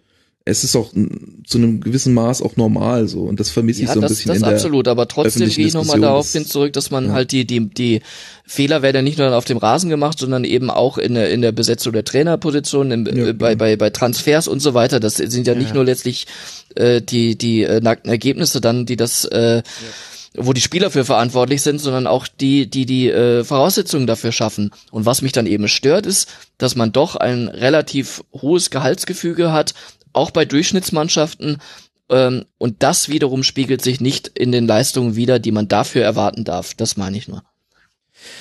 Ja, und der Grund, warum man halt eher etwas hysterisch nennst du es, Martin, über, über Fußball sprichst, liegt halt auch daran, wenn man mal wirklich alle Grautöne beleuchten wird, dann fängt man halt auch mit dem Spiel Leverkusen gegen, Leip äh, gegen Bayern an und kommt eine halbe Stunde später bei einer Diskussion über Gehälter in der Liga wieder raus. Also, na, das braucht halt auch Zeit und, ja. und normal denkende Menschen ja. sagen, was, diese Sendung dauert jetzt schon über zwei Stunden, seid ihr denn des Wahnsinns und wir müssen noch über drei Spiele sprechen? Dann möchte ich auch kurz mit dem Zaunfall winken. Ja. Das, das, das gehört, nee, kommt halt noch mit dazu. Äh, äh, ich, ich sag's mal so, die Diskussion wäre wär, wär gar nicht nötig, wenn man von vornherein hier und da einfach sagen würde, okay, wir chillen und warten mal ab. also ich finde halt, ja, so funktionieren, ganz oft über Sachen diskutiert, wo man auch dann einfach auch einfach nicht drüber diskutieren könnte, sag ich mal. Ja, aber dafür aber, ist das Ding zu äh, emotional und äh, sowohl ja, die Medien als auch sein. diejenigen, die Medien rezipieren, funktionieren da, glaube ich, anders. Ja, es ist einfach deswegen, auch, man muss sich ja selber auch dazu zwingen. Deswegen konsumiere ich, glaube ich, auch wenig Medien. das, äh, das könnte sein. Aber natürlich liest du jeden Artikel vom Kicker, vor allem wenn der Autor Thomas Böker ist. Sag jetzt nichts, wir machen einfach weiter. Wenn wir eh schon so über Freiburg gesprochen haben, dann lasst uns auch über deren 1 zu 1 in Frankfurt äh, sprechen, wo es äh, die Eintracht nicht geschafft hat, aus einer sehr guten ersten Halbzeit einen Dreier mit nach Hause zu nehmen. So ein bisschen hatte ich den Eindruck, Thomas, mit dem 1 zu 1 Ausgleich nach Ecke war ein bisschen die Luft raus bei Frankfurt. Man hatte so das Gefühl, sie haben so viel Aufwand betrieben für diese Ein-Tor-Führung, die auch deutlich hätte sein können. Und dann wurde ihnen das so schnell und so leicht genommen und danach Freiburg hat allerdings auch umgestellt. Ging nicht mehr so viel bei der Eintracht. Wie hast du das Spiel gesehen? Warum konnte man da nicht nachlegen? Ja, das ist schwierig zu sagen. Also ich habe es ähm, nur in der Konferenz äh, verfolgt und da waren jetzt die Einblicke oder in der Zusammenfassung, da waren die Einblicke in die Richtung jetzt auch nicht so tief, als dass man da jetzt, äh, glaube ich, als, als dass ich das zumindest jetzt so äh, genau bewerten könnte.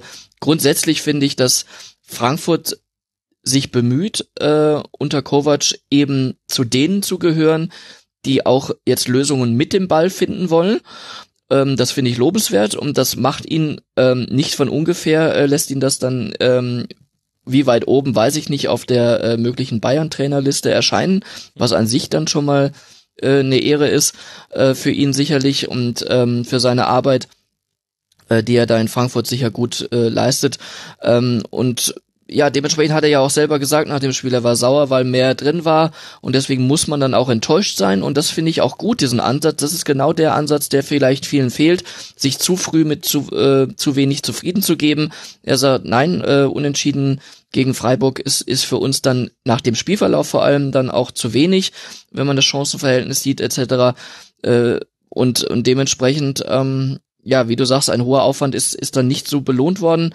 Andererseits, äh, dann sind wir wieder beim Gegner, der ähm, hat dann auch immer seinen Anteil am Ergebnis und äh, Freiburg hat einfach den wahrscheinlich dann auch äh, letztlich nach einer gewissen Anlaufschwierigkeit in dem Spiel den Aufwärtstrend äh, bestätigt, der sich äh, gegen Ende der Hinrunde abgezeichnet hat. Und welche Rolle haben da Martin die Umstellung von äh, Freiburg gespielt, dass die zweite Halbzeit sich so deutlich unterschied von der ersten Halbzeit? Äh, ich vermute mal eine große. Ich habe das Spiel aber leider nicht gesehen.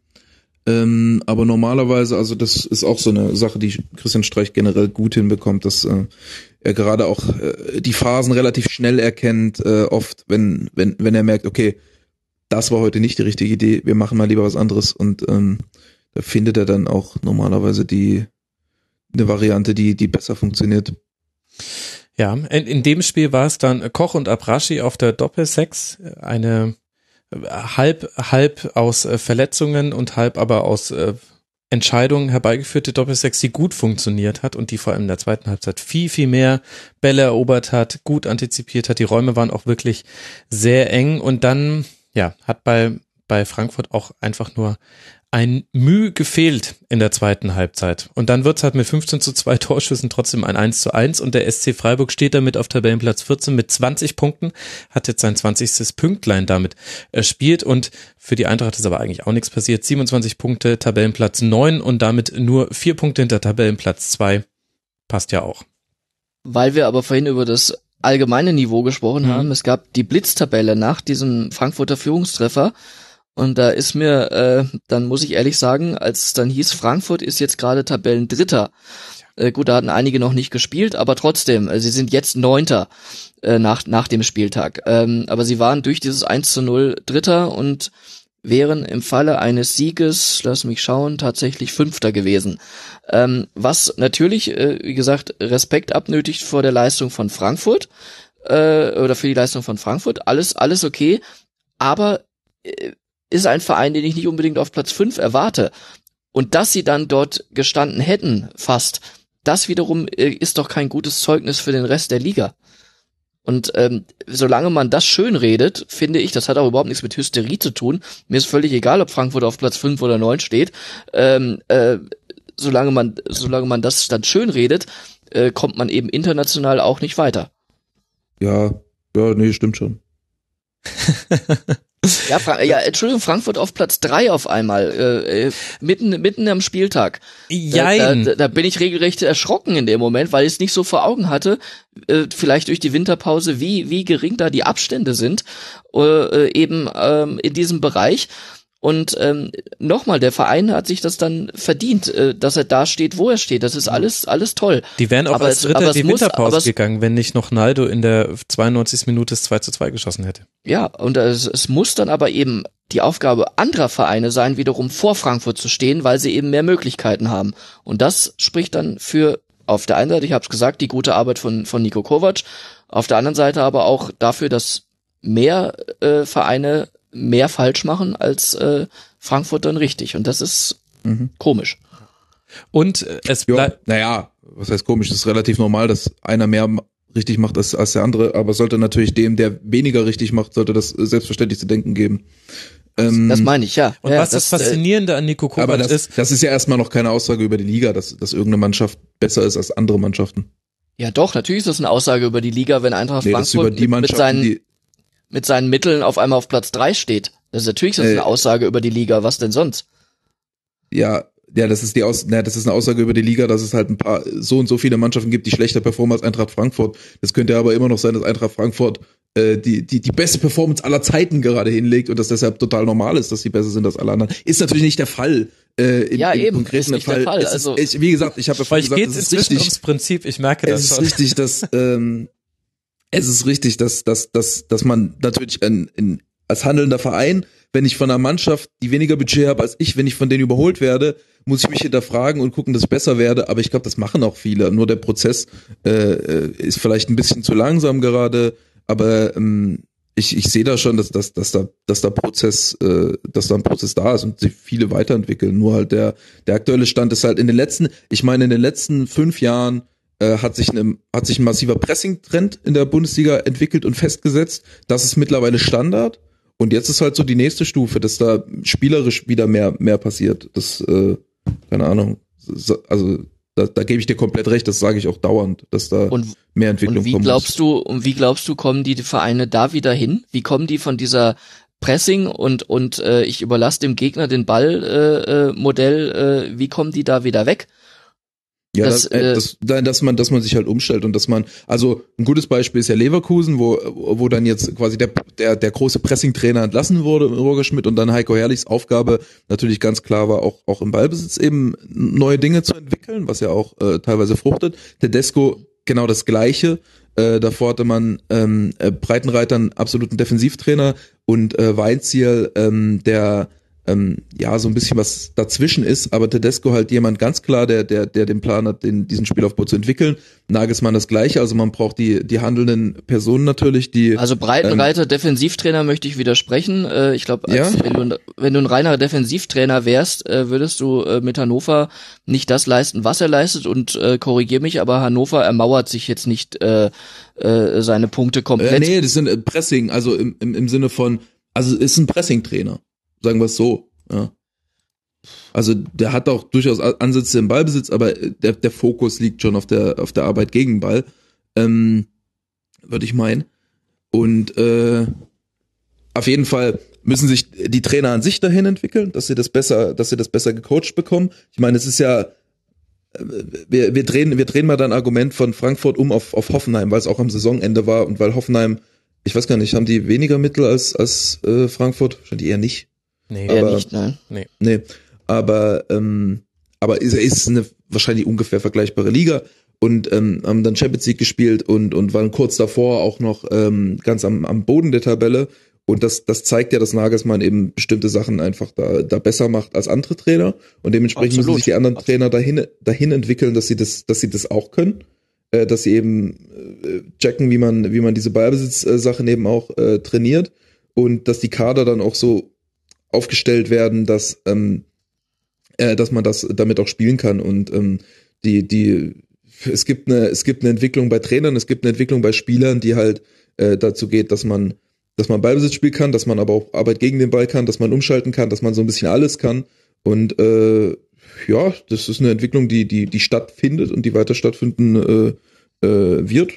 Muss man herausfinden, wie man es macht und dann muss man das so machen. Was man, glaube ich, auf jeden Fall sagen kann, ist, äh, wenn wir mal zu Eintracht Frankfurt zurückkommen, Nico Kovac macht sehr, sehr viel richtig. Und äh, was ich an ihm so faszinierend finde, ist, ich lese euch allein mal die Abwehrreihe von Frankfurt vor. Salcedo, Hasebe, Russ.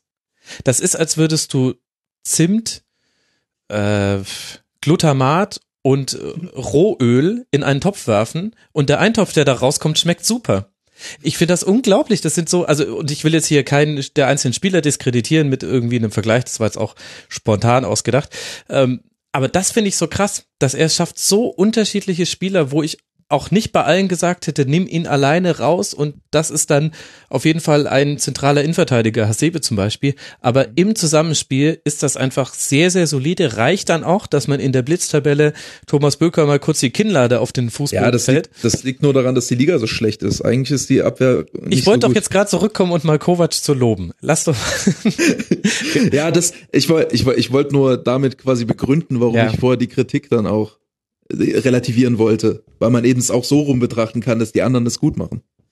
genau. So, um das nochmal zusammenzufassen, das ist das Letzte, was ich dazu sage. Ich glaube, das haben jetzt auch alle verstanden, was wir beide meinen. Ich glaube, wir liegen auch eigentlich ziemlich nah beieinander in unserer Meinung. Ich find's eigentlich geil. Ich bin, froh, äh, bin gespannt, wie er es beim nächsten Spiel dann äh, äh, wieder schafft. Ähm, äh, wahrscheinlich landen wir dann wieder bei Bayern und Dortmund.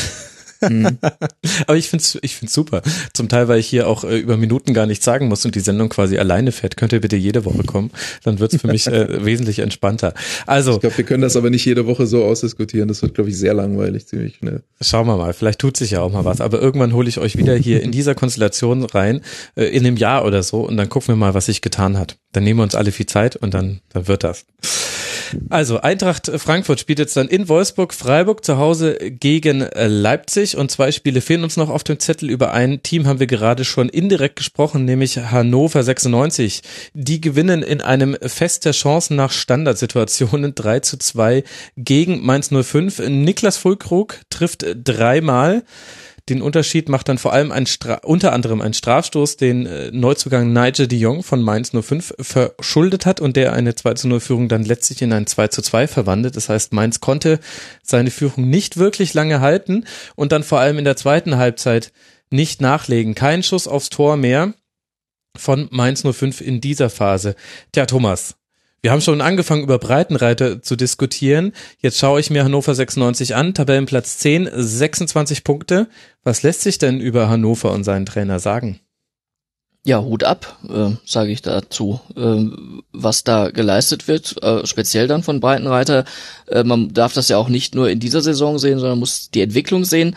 Äh, sie standen unter enormem Druck aufzusteigen. Ich glaube, als er kam, waren sie nicht auf einem Aufstiegsplatz. Er hat sie dann ähm, direkt sogar in die Bundesliga geführt und ähm, ja, diese, dass sie dort sind, wo sie sind, ist kein Zufall, weil da eben sehr akribisch gearbeitet wird und ähm, auch da muss man dann halt eben sehen, äh, das ist eine Mannschaft, an die ich jetzt zum Beispiel dann keine hohen Erwartungen gehabt hätte, einfach wegen des äh, Spielerpotenzials. Mhm. Ähm, aber die holen dann eben doch mehr aus sich raus, als, als man vermutet hätte. Und das machen, das machen sie, das machen sie richtig gut, im Gegensatz dann eben zu anderen. Und äh, da ist Hannover dann, äh, das widerspricht dann auch dem zu sagen, äh, wir nehmen jetzt immer nur die Geldtabelle und Budget und Etat und tralala, äh, da sind sie mit Sicherheit äh, nicht, äh, oder da sind mit Sicherheit einige in der Tabelle hinter ihnen, die äh, da besser aufgestellt sind, äh, die es dann aber logischerweise eben eben nicht so gut machen.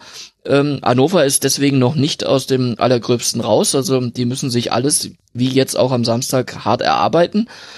Aber sie sind eben auch bereit dazu und mhm. ähm, machen das äh, wirklich gut. Und wenn man jetzt bedenkt, dass mit Harnik, der vor dem Spieltag torgefälligste Hannoveraner oder treffsicherste Hannoveraner noch äh, auf der Bank saß, ähm, dann ähm, spricht das durchaus für, für diese Mannschaft und für den Trainer. Ich würde ja auch noch mal, wir sind wieder genau in der Augsburg-Situation, weil ich finde auch bei Hannover den Kader ziemlich cool. Also ich, äh, das, wir sind wieder nicht große Namen, aber auch viele, also viele Spieler, die ich persönlich auch vom Typus sehr gerne mag. Hm. Äh, ich bin zum Beispiel seit langem schon großer Füllkrug-Fan. Ich finde, Bebu ist stark, Schwegler ist auch so ein, so ein unterschätzter. Äh, Anton macht eine tolle Entwicklung durch, Sorg finde ich gut, Fossum ist äh, auch ein Spieler, den ich sehr gerne mag. Irgendwie, äh, warum wird Horst Held eigentlich nie gelobt? Ich glaube, weil irgendwie bei, bei Schalke ist er immer so hat er halt dieses typische Schalker Chaos immer gehabt. Aber ich finde eigentlich, der holt voll oft Spieler, die ich zumindest subjektiv sehr gut finde und wo man auch teilweise erwarten würde, dass die für die Mannschaft vielleicht nicht zu holen sind. Aber Bebu und Fulkrug zum Beispiel, korrigier mich, aber das, die haben bisher aber eigentlich eher dann, wenn in der zweiten Liga äh, waren die positive Erscheinungen. Ähm, deswegen, ähm, die machen es sehr gut, ja, aber ähm, das war jetzt nicht unbedingt so zu erwarten und den würde ich jetzt auch nicht von der Kaderstärke her mit Augsburg äh, gleichsetzen. Mm, nee, nee, das, nee, nicht, nicht auf Augsburg-Niveau, sind ja auch noch unter Augsburg. Aber ich meine halt auch, ähm, ich, ich finde der Kader ist, der Kader ist besser, als er, als, als man denken würde, wenn man, wenn man sieht, Hannover, frisch aufgestiegen, geringes Budget, ähm, äh, da, da würde man, würde man weniger erwarten, würde ich sagen. Und ich denke, also ich, ich habe immer so vor der Saison dachte ich halt, Hannover wird wahrscheinlich so eine der uninteressantesten oder unattraktivsten Mannschaften vermutlich, nach dem, was die so äh, an äh, Potenzial so von, von Grund auf haben und auch nach dem, was man über in Hannover jahrelang hatte. Die waren ja jahrelang eine massive graue Maus in der Liga. Und jetzt, immer wenn ich Hannover-Spiel anschalte, denke ich mir, ey, da habe ich, hab ich, mir, hab ich eigentlich Bock mir anzugucken, weil da viele Spieler spielen, die ich mir, die ich gerne sehe. Ja, vor allem, die wollen was auf dem Platz machen. Und das will ich jetzt nicht nur verstanden mhm. wissen mit Ballbesitz und nicht Ballbesitz, sondern Hannover 96 möchte, möchte in einem Spiel Mitspielen. etwas ja, genau. Und mitspielen ja. bedeutet nicht immer, sie wollen Ballstaffetten haben. Und das hast du bei vielen anderen Mannschaften nicht. Unter anderem auch, und da war ich sehr gespannt darauf, wie jetzt Mainz 05 auftreten würde. In der Hinrunde hat mir das auch bei Mainz häufiger gefehlt. Mainz und auch Stuttgart ist auch so eine Mannschaft, die auch sehr passiv oft ganze Halbzeiten lang gespielt hat. Ich bin gespannt, wie jetzt die Rückrunde unter unter Sandro Schwarz bei Mainz 05 läuft. Ich fand die Verstärkung mit Nigel de Jong sehr interessant. Nicht nur, weil er den Namen hat, sondern auch, weil es so ein bisschen aus dem Transferschema von Mainz 05 ein bisschen ausbricht. Deswegen habe ich ihn ich auch find's, Ich finde es so lustig, dass er direkt einen Elfmeter verschuldet hat. Es ist so, als, als würde er sein eigenes Klischee erstmal unterstreichen wollen. Ja, aber davon abgesehen hat er auch eine Rolle übernommen, wo ich mir gedacht habe, ja, also dafür werden sie ihn wahrscheinlich geholt haben. Er hat äh, viele Defensivzweikämpfe auch gewonnen und wesentlich klüger geführt als diesen einen wirklich sehr dämlichen. Also generell, wenn du grätschen musst im Strafraum, dann hast du vorher meistens schon einen Fehler gemacht oder dein Gegenspieler etwas sehr, sehr gut.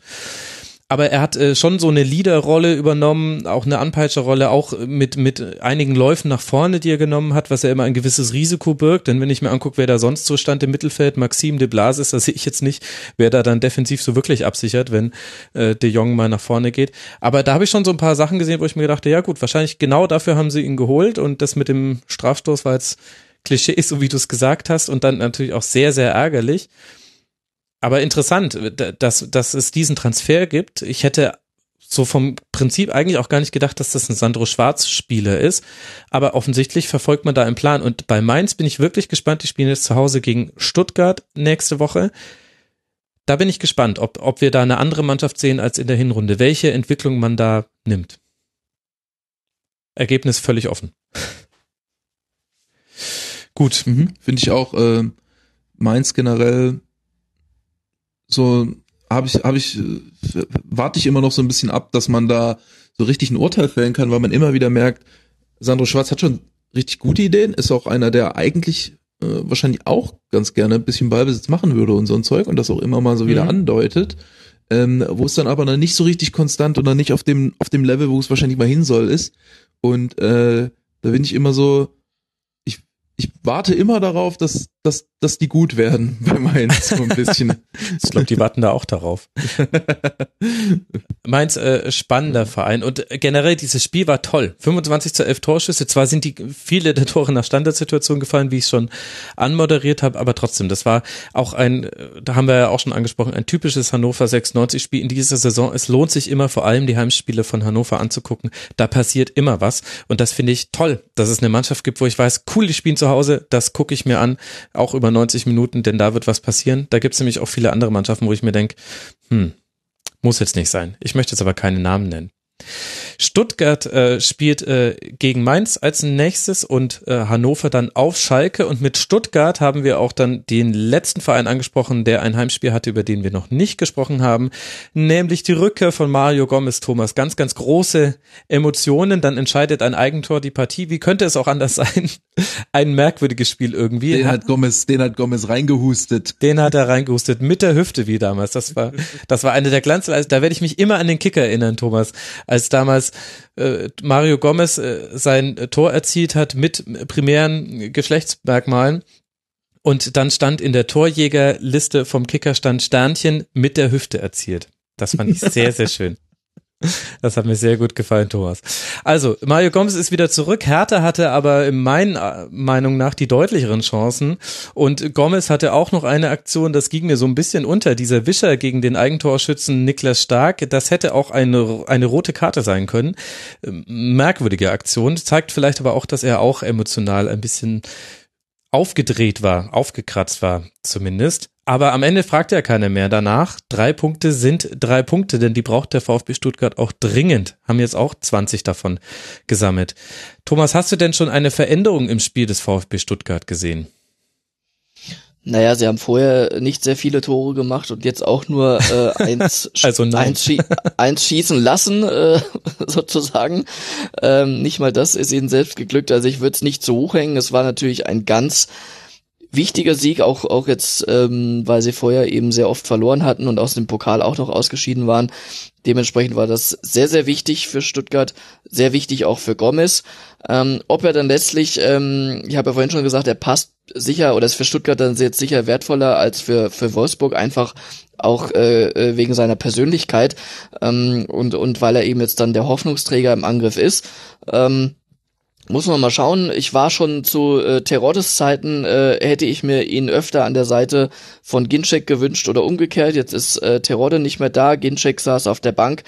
Äh, Stuttgart würde ich sehr gerne mal im 4-4-2 sehen mit, mit zwei Stürmern, in dem Fall dann eben jetzt Gomez und Ginczek, weil ich einfach glaube, dass genau das ein Schlüssel sein könnte, wie sie ihre ähm, ja harmlose Offensive einfach mal äh, aufwerten, also harmlose Offensive, was was bisher dabei rausgekommen ist, weil ich glaube, ja, so harmlos äh, wäre das gar nicht. Äh, äh, ähm, wenn man mal da ein etwas äh, anderes Konstrukt wählen würde. Auf der anderen Seite verstehe ich auch, habe ich vorhin auch selber gesagt, wenn du drei in der Mittelfeldzentrale hast, wie auch immer angeordnet, äh, fühlst du dich dann natürlich dann auch sicherer. Das ist als Aufsteiger also äh, keineswegs dann verwerflich. Aber ähm, äh, ja, Stuttgart äh, wird deswegen oder kämpft deswegen noch so sehr jetzt um den Klassenerhalt, äh, weil sie eben zu wenig Tore gemacht haben und nicht, weil sie jetzt äh, permanent abgeschossen werden. Und ähm, dementsprechend äh, ist die Gomez-Verpflichtung wichtig. Und jetzt muss man dann sehen, wie er sich ins Spiel äh, dann eingliedert. An, an, an äh, Leidenschaft und Einsatz hat sie ihm noch nie und auf keiner Station gefehlt. Und äh, dementsprechend äh, ist er auch das, was das angeht, sicher ein, ein Vorbild für, für die anderen. Und ähm, ich, ich glaube schon, dass Stuttgart äh, letztlich dann in der Liga bleiben wird und ähm, das möglicherweise dann auch dank Gomez unterm Strich. Ähm, aber sie wandeln natürlich immer auf einem sehr äh, schmalen Grad, ähm, weil sie nicht immer zu Null spielen werden, aber eben auch äh, ja bisher auch noch keine Torgarantie hatten, weder äh, vor Gomez noch jetzt mit Gomez. Und ähm, Hertha, äh, wie du sagst, ähm, hatte natürlich auch äh, äh, seine Torchancen, äh, aber letztlich ist mir Hertha, äh, das ist für mich auch so ein Beispiel, also die Mannschaft generell und dann letztlich auch in dem Spiel, wo ich auf Stuttgarter treffe, die wie gesagt vorher, glaube ich, äh, Pokal inklusive fünfmal verloren hatten. Ähm, da, da muss dann halt einfach auch mehr kommen äh, von von so einer Mannschaft und ähm, ja, du hast vorhin gesagt, äh, Dortmund schwieriges Auswärtsspiel in Berlin, da bin ich schon so ein bisschen zusammengezuckt. Ich weiß nicht, ob das so schwierig ist. Es ist vielleicht unangenehm, aber aber äh, Berlin hat Potenzial sicher mehr zu machen. Äh, allein wenn ich äh, Selke und Kalu oder auch ähm, wahlweise Ibisevic, äh, der dann, äh, glaube ich, reinkam, ähm, mir anschaue, da, da ist schon Offensivpotenzial da oder auch Lecky. Ähm, aber es, es, es kommt zu wenig. Es ist insgesamt, also Berlin ist für mich immer, ist bieder und, und das ist eigentlich schade. Und, und das ist auch bei allem, was da dranhängt an der, an dem, an dem ganzen Verein und an der Stadt.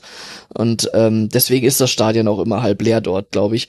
Und ähm, da könnte man mehr rausholen mit ein bisschen mehr Mut und mir fehlt dann auch, auch immer so ein bisschen so der Biss, wenn ich so ein Interview dann mit Dada höre hinterher, ja gut, haben verloren, das ist nicht gut und ja, aber so richtig, dass er dann, also ich glaube, ich, ich wäre als Hertha-Trainer, ich wäre stinksauer, wenn ich auf die Art und Weise noch in Stuttgart verliere. Äh, vielleicht hat er sich nur besser im Griff als ich mich, aber äh, ich äh, weiß ich nicht. Das ist dann so, hm, naja, haben verloren, nächste Woche geht's weiter. Äh, müssen weiter arbeiten, ist ja dann auch immer die beliebte äh, Phrase, die dann rausgehauen wird. Ähm, ja, aber vielleicht eben nicht mal nur arbeiten, sondern auch spielen. Und ähm, das, das fehlt mir bei, bei Berlin dann auch gerade gegen eine Mannschaft dann wie Stuttgart, die vor dem Spiel nicht gerade vor Selbstvertrauen strotzen konnte. Ja, wo, Wobei, ich weiß nicht, Martin, wie du siehst, aber ich fand, äh, da gab es schon viele Ansätze in dem Auswärtsspiel, nicht über die ganzen 90 Minuten, da gebe ich dir, Thomas, schon recht, aber eigentlich war das, was gefehlt hat, allein die Effizienz, die man bisher im Verwerten seiner Torchancen hatte. Also Hertha war bisher nie eine Mannschaft, die irgendwie mit 20 Torschüssen aus dem Spiel rausgegangen ist, auch in dem waren es nur 10 aber es waren auch äh, große Chancen mit dabei und ich fand schon, dass man ein paar Dinge gesehen hat. Also Weiser wieder deutlich besser gespielt. Meier auf der 6 ist inzwischen für mich ein Mirakel, wie man in dem Alter so gut sein kann. Mit Zakaria zusammen wäre das äh, so eine U21, äh, wenn die Nationalitäten passen würden. Das wäre ja herausragend. Selke auch vorne drin, äh, Ibisevic erstmal nur auf der Bank. Also aber äh, ganz, ganz kurz nochmal, du sagst jetzt ja und Torschüsse und so weiter, aber das, das, das Spiel hatte doch kein, kein hohes Niveau. Im Gegenteil. Das ist auch übrigens, also, ist, ist, ist, nicht, ist nicht so richtig ein Argument, wenn man sagt, die hatten nicht viele Schüsse, aber manchmal machen die mehr davon rein, so. Also zehn Schüsse ist ja, die hatten einen Schuss aufs Tor. Ja, und, das stimmt, aber, aber das ne? war noch nie das Kriterium, unter dem du Hertha BSC bemessen durftest. Das ist die einzige ja, ja, Mannschaft, wo du nie auf die Torschüsse gucken darfst, ja. weil die aus einem Torschuss zwei Tore machen. Und das jetzt schon im dritten Jahr so dürftig. Da muss man sich äh, nicht wundern, wenn das mal einbricht, so, weil auf ja. Auf lange Sicht, auf lange Sicht streben, strebt Chancenverwertung immer gegen den relativ konstanten Wert. So. Also ich habe es leider nicht mehr 90 Minuten gesehen, deswegen will ich mich jetzt auch nicht zu weit ich, aus dem Fenster nicht, lehnen. Ich auch nicht. Aber also ich finde bei Hertha halt, äh, also weil, weil du sagst Ansätze, das, ähm, das ist ja, das haben die ja immer mal wieder so. Äh, ich verstehe nicht so richtig, warum die es nicht ganz kultiviert bekommen und nicht konstant äh, äh, konstant kriegen und weiterentwickeln, sondern irgendwie immer dann man hat das Gefühl, die gehen dann immer mal wieder zurück oder bleiben stehen. Ja, vielleicht ist ähm, das halt einfach das Schwierigste im Fußball, konstant mhm. zu sein. Also weil das, da, damit haben so viele Bundesliga-Vereine auch über jetzt, wenn wir mal so ein Dreijahresfenster ja, Ich glaube, das liegt Probleme. ein bisschen an der Liga. Ich meine es aber auch gar nicht leistungsmäßig, sondern auch mhm. stilistisch, dass du ja, dann immer wieder so härter Spiele hast, wo die dann gar nichts fürs Spiel machen und nur kontern und sehr, sehr passiv verteidigen und warum da nicht mal ein höheres Pressing kommt, warum da nicht mal mehr Ballbesitz kommt, warum dieses, dieser Ballbesitz nicht, äh, nicht durchgezogen und weiterentwickelt wird. Äh, warum da nicht mal eine andere Formation vielleicht ausprobiert wird, um mal Weiser und Plattenhardt noch mehr ins Spiel zu bekommen, die ja eins der besten Außenverteidiger, also offensiv stärksten Außenverteidiger-Duos der Liga sind wahrscheinlich. Ähm, das ist irgendwie seltsam. Also das, also da, da würde, da würde ich vielleicht gerne mal die These von vorher aus dem Podcast aufgreifen, dass da vielleicht ein bisschen die, die Ambition auch fehlt, einfach noch mehr zu machen und, und sich mal mehr zu hinterfragen und mhm auch mal zu experimentieren. Da wäre zum Beispiel, weil du die so. beiden jetzt nennst, das, was ich vorhin gesagt hatte, wo anderen äh, diese Spielertypen fehlen.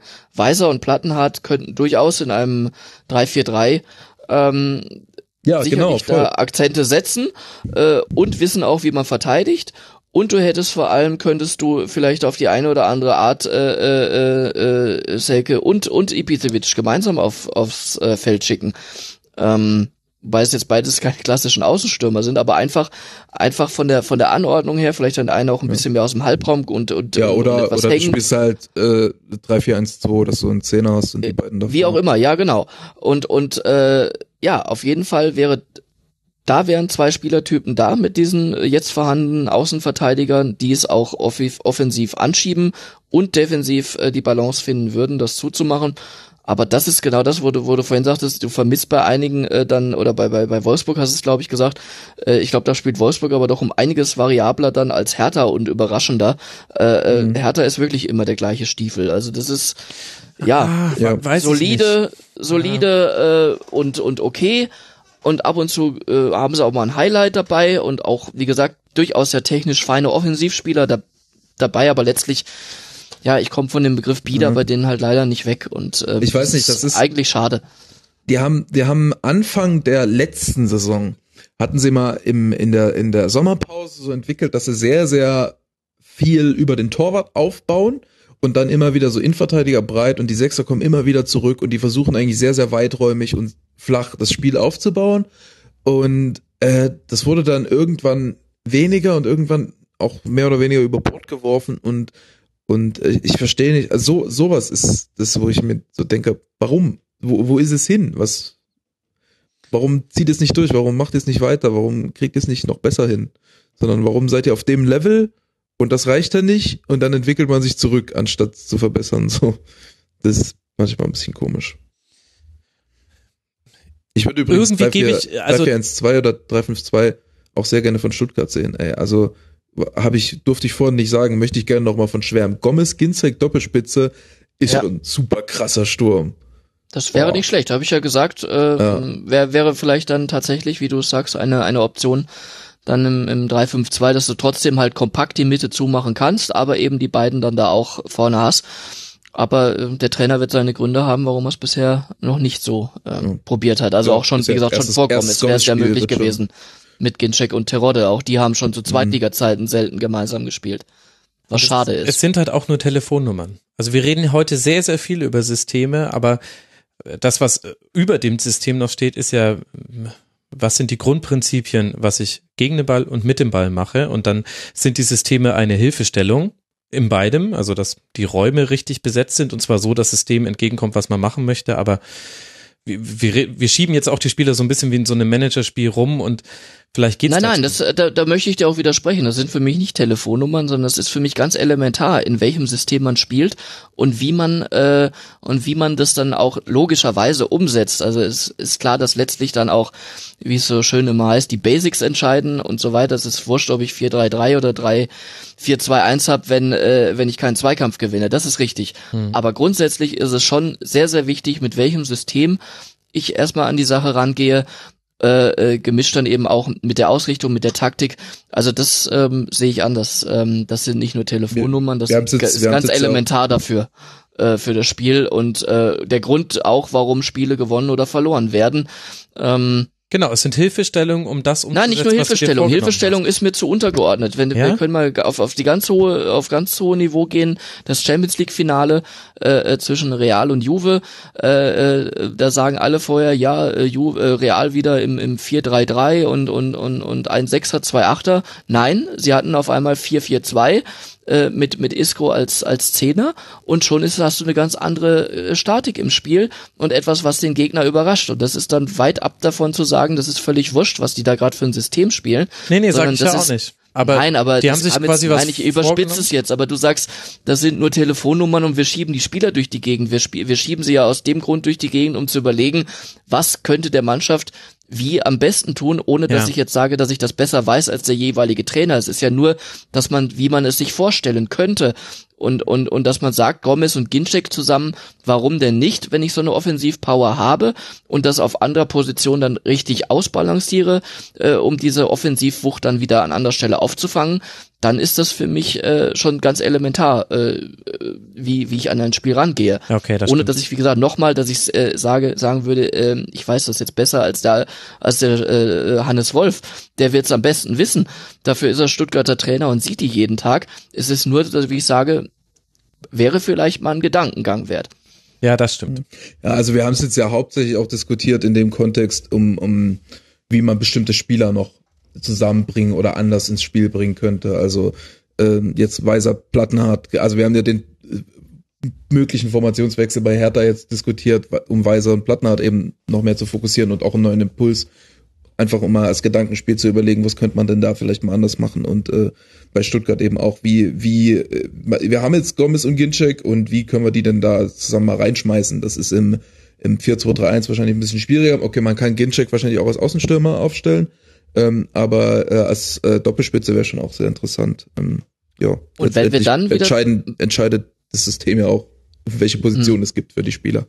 Äh, Ja, absolut. Aber wenn wir dann wieder dabei sind, ich habe es vorhin gesagt, es war ein, ein Spiel auf recht äh, überschaubarem Niveau, ähm, was ich jetzt auch den Trainern gar nicht vorwerfen will. Erstes Spiel nach der Winterpause, du willst äh, als Hertha vor allem nicht verlieren. Als Stuttgart weißt du, dass du irgendwie, und es ist dann noch so gerade gut gegangen, eigentlich das Spiel gewinnen musst, ähm, äh, aber natürlich auch nicht zu offen sein darfst. Das ist doch klar, dass die alle erstmal äh, das etwas ähm, vorsichtiger angehen.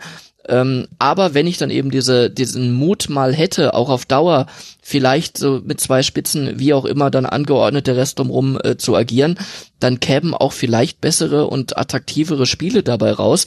Äh, und das mache ich dann gar nicht an der Anzahl der Tore fest, um Gottes Willen. Ich finde ein 1 zu 0 eigentlich interessanter als ein, als ein 5-4 in der Regel, äh, äh, weil das für, für weniger Fehler spricht.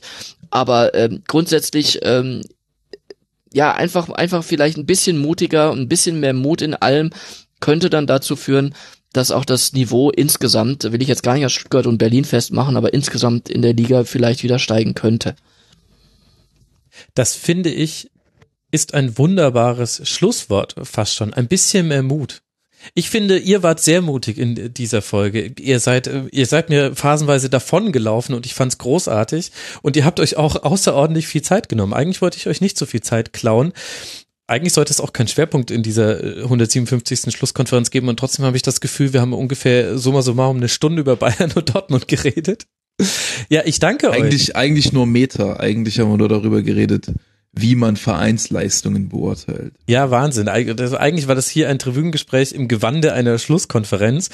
Die, die, die neuen Spiele waren die, die Kulisse, in der ihr dann einen, einen Dreiakter aufgeführt habt. Vielleicht war sogar ein Fünfakter, müsst ihr jetzt mal drüber nachdenken. Ja, ich danke euch. Das- Sorry, wenn ich das Sendekonzept damit Nein, das ist doch, nein, wirklich. Ich würde, ich würde das nicht so äh, loben, wenn ich es nicht wirklich so fände. Ich äh, Okay. bin auch im Podcast ehrlich zu meinen Gästen. Nein, ich fand das wirklich äh, total Freut super mich. und finde ja schön, Gut. wenn ihr auch euch so viel Zeit nehmt. Ich bin sehr, sehr, sehr gespannt auf die Reaktion, die wir auf diese Folge bekommen werden. Unter mitmachen.rasen.de könnt ihr gerne kommentieren, liebe Hörerinnen und Hörer, und natürlich bei Twitter, Facebook, YouTube. Und sehr, sehr viele von euch schicken mir auch bei Instagram Nachrichten. Könnt ihr natürlich auch machen. Aber öffentlich sichtbar ist immer ein bisschen besser, weil dann können andere auch noch mitdiskutieren. Ja, ich danke euch beiden sehr. Ich danke sehr Martin Raffelt von Spielverlagerung.de bei Twitter at Martin Raffelt. Danke dir. Ja, danke. Ich möchte mich auch noch mal explizit dem äh, Schlusswort äh, inhaltlich anschließen. Ach, das heißt, wir haben Ja, auch noch eine Einigkeit zwischen euch beiden jetzt Ja, hinten raus erzielt. genau. Das ist ja, ach mein Auch Gott. das noch. Wenn hier in München nicht gerade schon die Sonne scheinen würde, sie wäre soeben zwischen den Wolken hervorgekommen. Das ist schöner, schöner kommen wir aus der Nummer nicht raus. Das freut mich sehr. Und äh, vielen Dank auch an Thomas Böker vom Kicker, der nicht bei Twitter ist.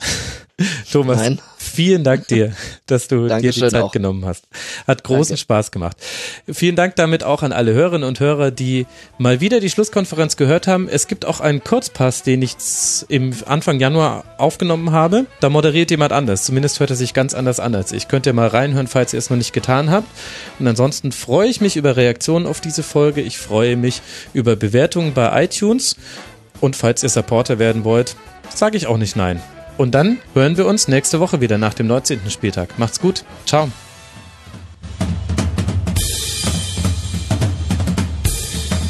Das war die Rasenfunk-Schlusskonferenz. Wir geben nun zurück in die angeschlossenen Funkhäuser.